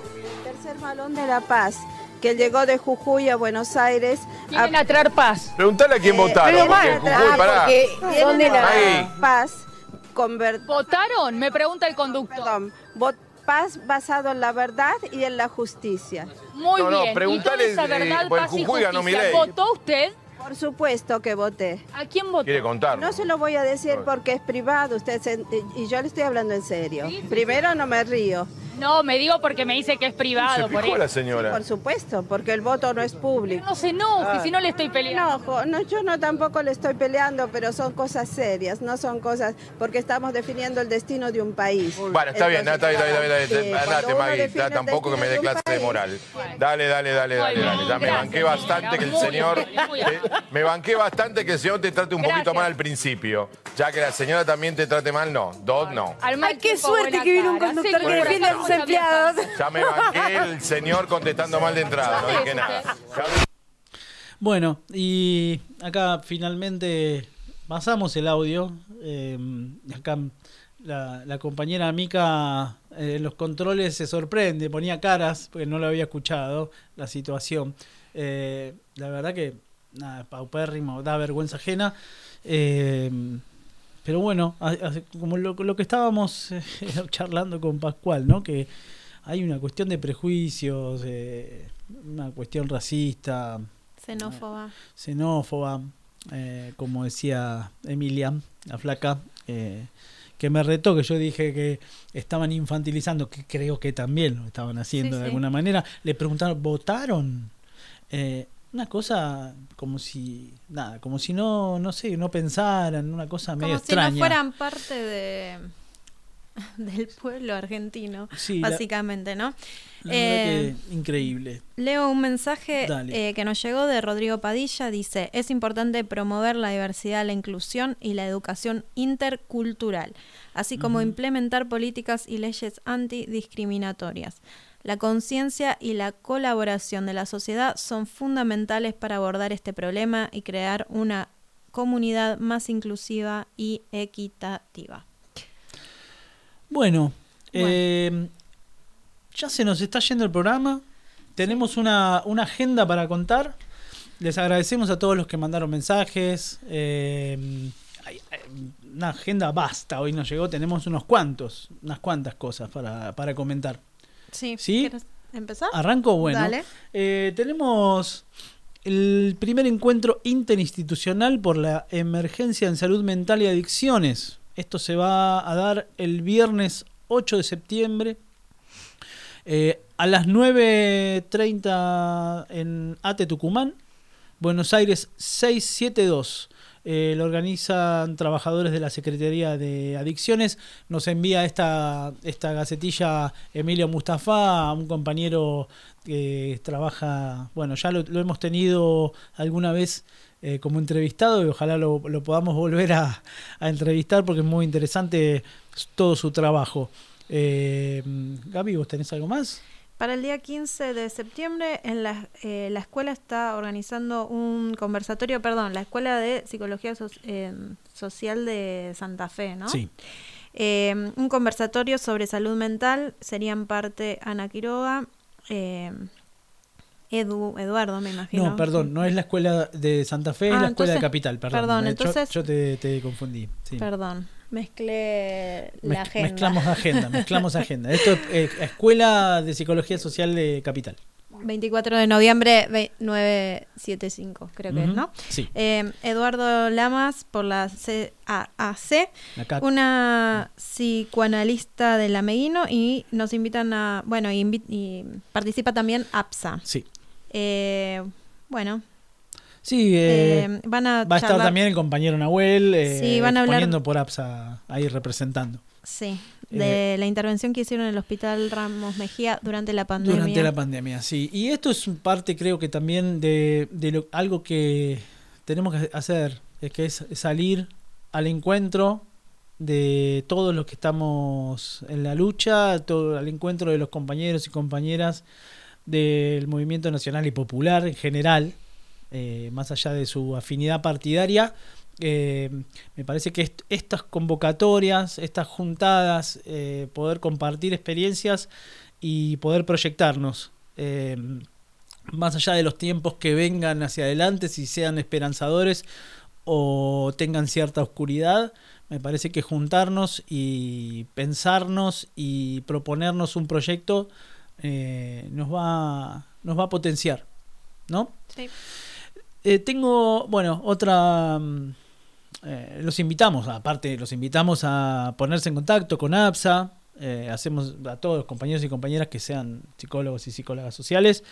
eh, bueno, hacemos muchas actividades a pulmón, se están haciendo talleres. este, bueno, estamos, necesitamos muchas, muchas manos y muchos cuerpos que se pongan en movimiento. Y seguimos con la agenda. Tenemos. Eh, eh, ahora sí, con la sí. Eh, Escuela de Santa Fe. Ahora sí. Eh, bueno, eh, psicología social y consumos de sustancias. Va a ser el sábado 23 de septiembre desde las 9 y media a las 12 y 30 en Pasco 555 en Rosario. Ajá. Eh, va a ver, se va a charlar sobre los enfoques psicosociales, dialécticos y comunitarios, reflexión crítica sobre las propuestas de reducción de daño, propuestas protofascistas y neoconservadoras, práctica Ajá. social y estrategias en prevención comunitaria. Bueno, eh, Seminario a cargo del eh, Horacio Tavares. Eminencia, el señor Horacio Tavares, que esperemos también tenerlo en algún momento para charlar con nosotros porque es, un- es una referencia absoluta y emociona escucharlo a veces con sus exposiciones eh, de su trabajo eh, impresionante. Ya lo espero que lo podamos tener pronto. Eh, esto es en el Centro Cultural La Angostura. Sí, paso el mail porque tienen que hacer como una inscripción previa, por lo que tengo en- entendido acá. Sí. Y el mail para comunicarse entonces es acepsafe, o sea, a c e p s s a f e arroba gmail.com. Ahí va. Sí, eh, también tenemos un teléfono. 0341 601 8886. 0341 para los que estamos afuera de Santa Fe, digamos de, de Rosario. eh, 601 8886. Eh, va a haber una exposición de hora y cuarto. Es una actividad arancelada. Sí. Sale, está entre 2.000 y los asociados 1.500 y requiere inscripción previa. Bien. Bueno, Eh, los invitamos a todos los Mm. compañeros psicólogos sociales que estén haciendo algún trabajo en campo y tengan ganas de contarnos también lo que Ah, están sí. sus proyectos y tengan ganas de participar en el programa para que, como decimos siempre la idea de que este programa sea federal eh, así que si nos quieren comentar de cualquier lugar del país que, en qué están trabajando Mm. eh, que se pongan en contacto con nosotros Sí. también si hay si como dijimos ahora de la agenda, si tienen, van a hacer seminarios, actividades. actividades, lo que quieran, Lo que que, nos de- avisen, de así también eh, pasamos el chivo. y lo último, lo último, lo último de que les quiero recomendar algo que no la tuvimos a Julita, pero acá la compañera Paula nos, nos trajo un contenido audiovisual, que es un documental que se llama En el nombre del litio. Eh, es un documental eh, bueno, que del cineasta Christian Cartier y Martín Longo también, que, bueno, que exhiben la resistencia de las comunidades originarias al avance extractivista sobre las salinas grandes. Eh, bueno, estuvo mucho tiempo abierto, pero creo que se puede ver en redes, en YouTube, eh, en Vimeo, creo que también, creo que está en Vimeo también. Eh, bueno, se los recomendamos. En el nombre del litio se llama, eh, es muy interesante, tiene un aspecto desde el lado institucional, digamos, del- de parte del- de lo que son la- las instituciones políticas, eh, por el lado extractivista, y tiene también muchos testimonios de comunidades originarias. Acá me confirma que en YouTube está, así que búsquenlo por ahí y, y disfrútenlo.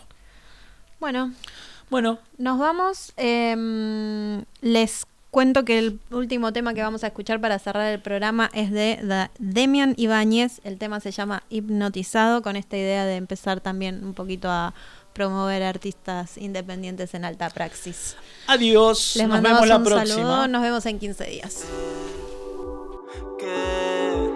Es trágica mi entrada. No tuve opción. Algo se quebró, siento y salgo a la calle. Aunque esté oscuro, siguiéndote mi dirección.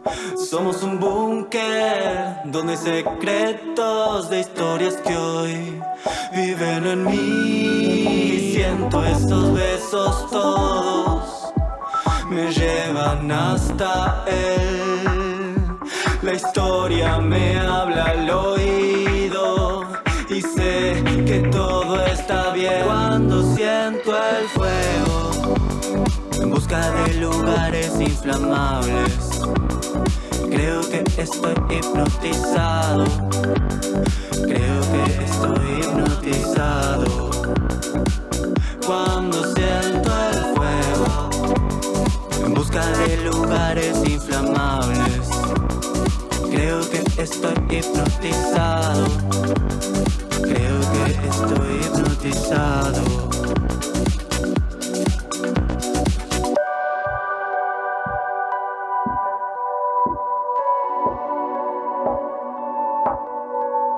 Noche revuelta, verde y brillo que va a explotar sin pólvora.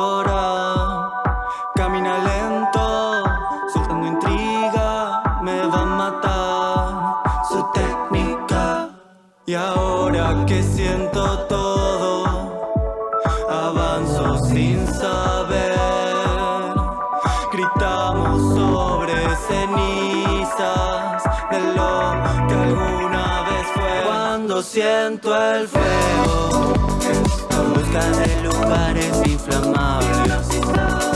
Creo que estoy hipnotizado.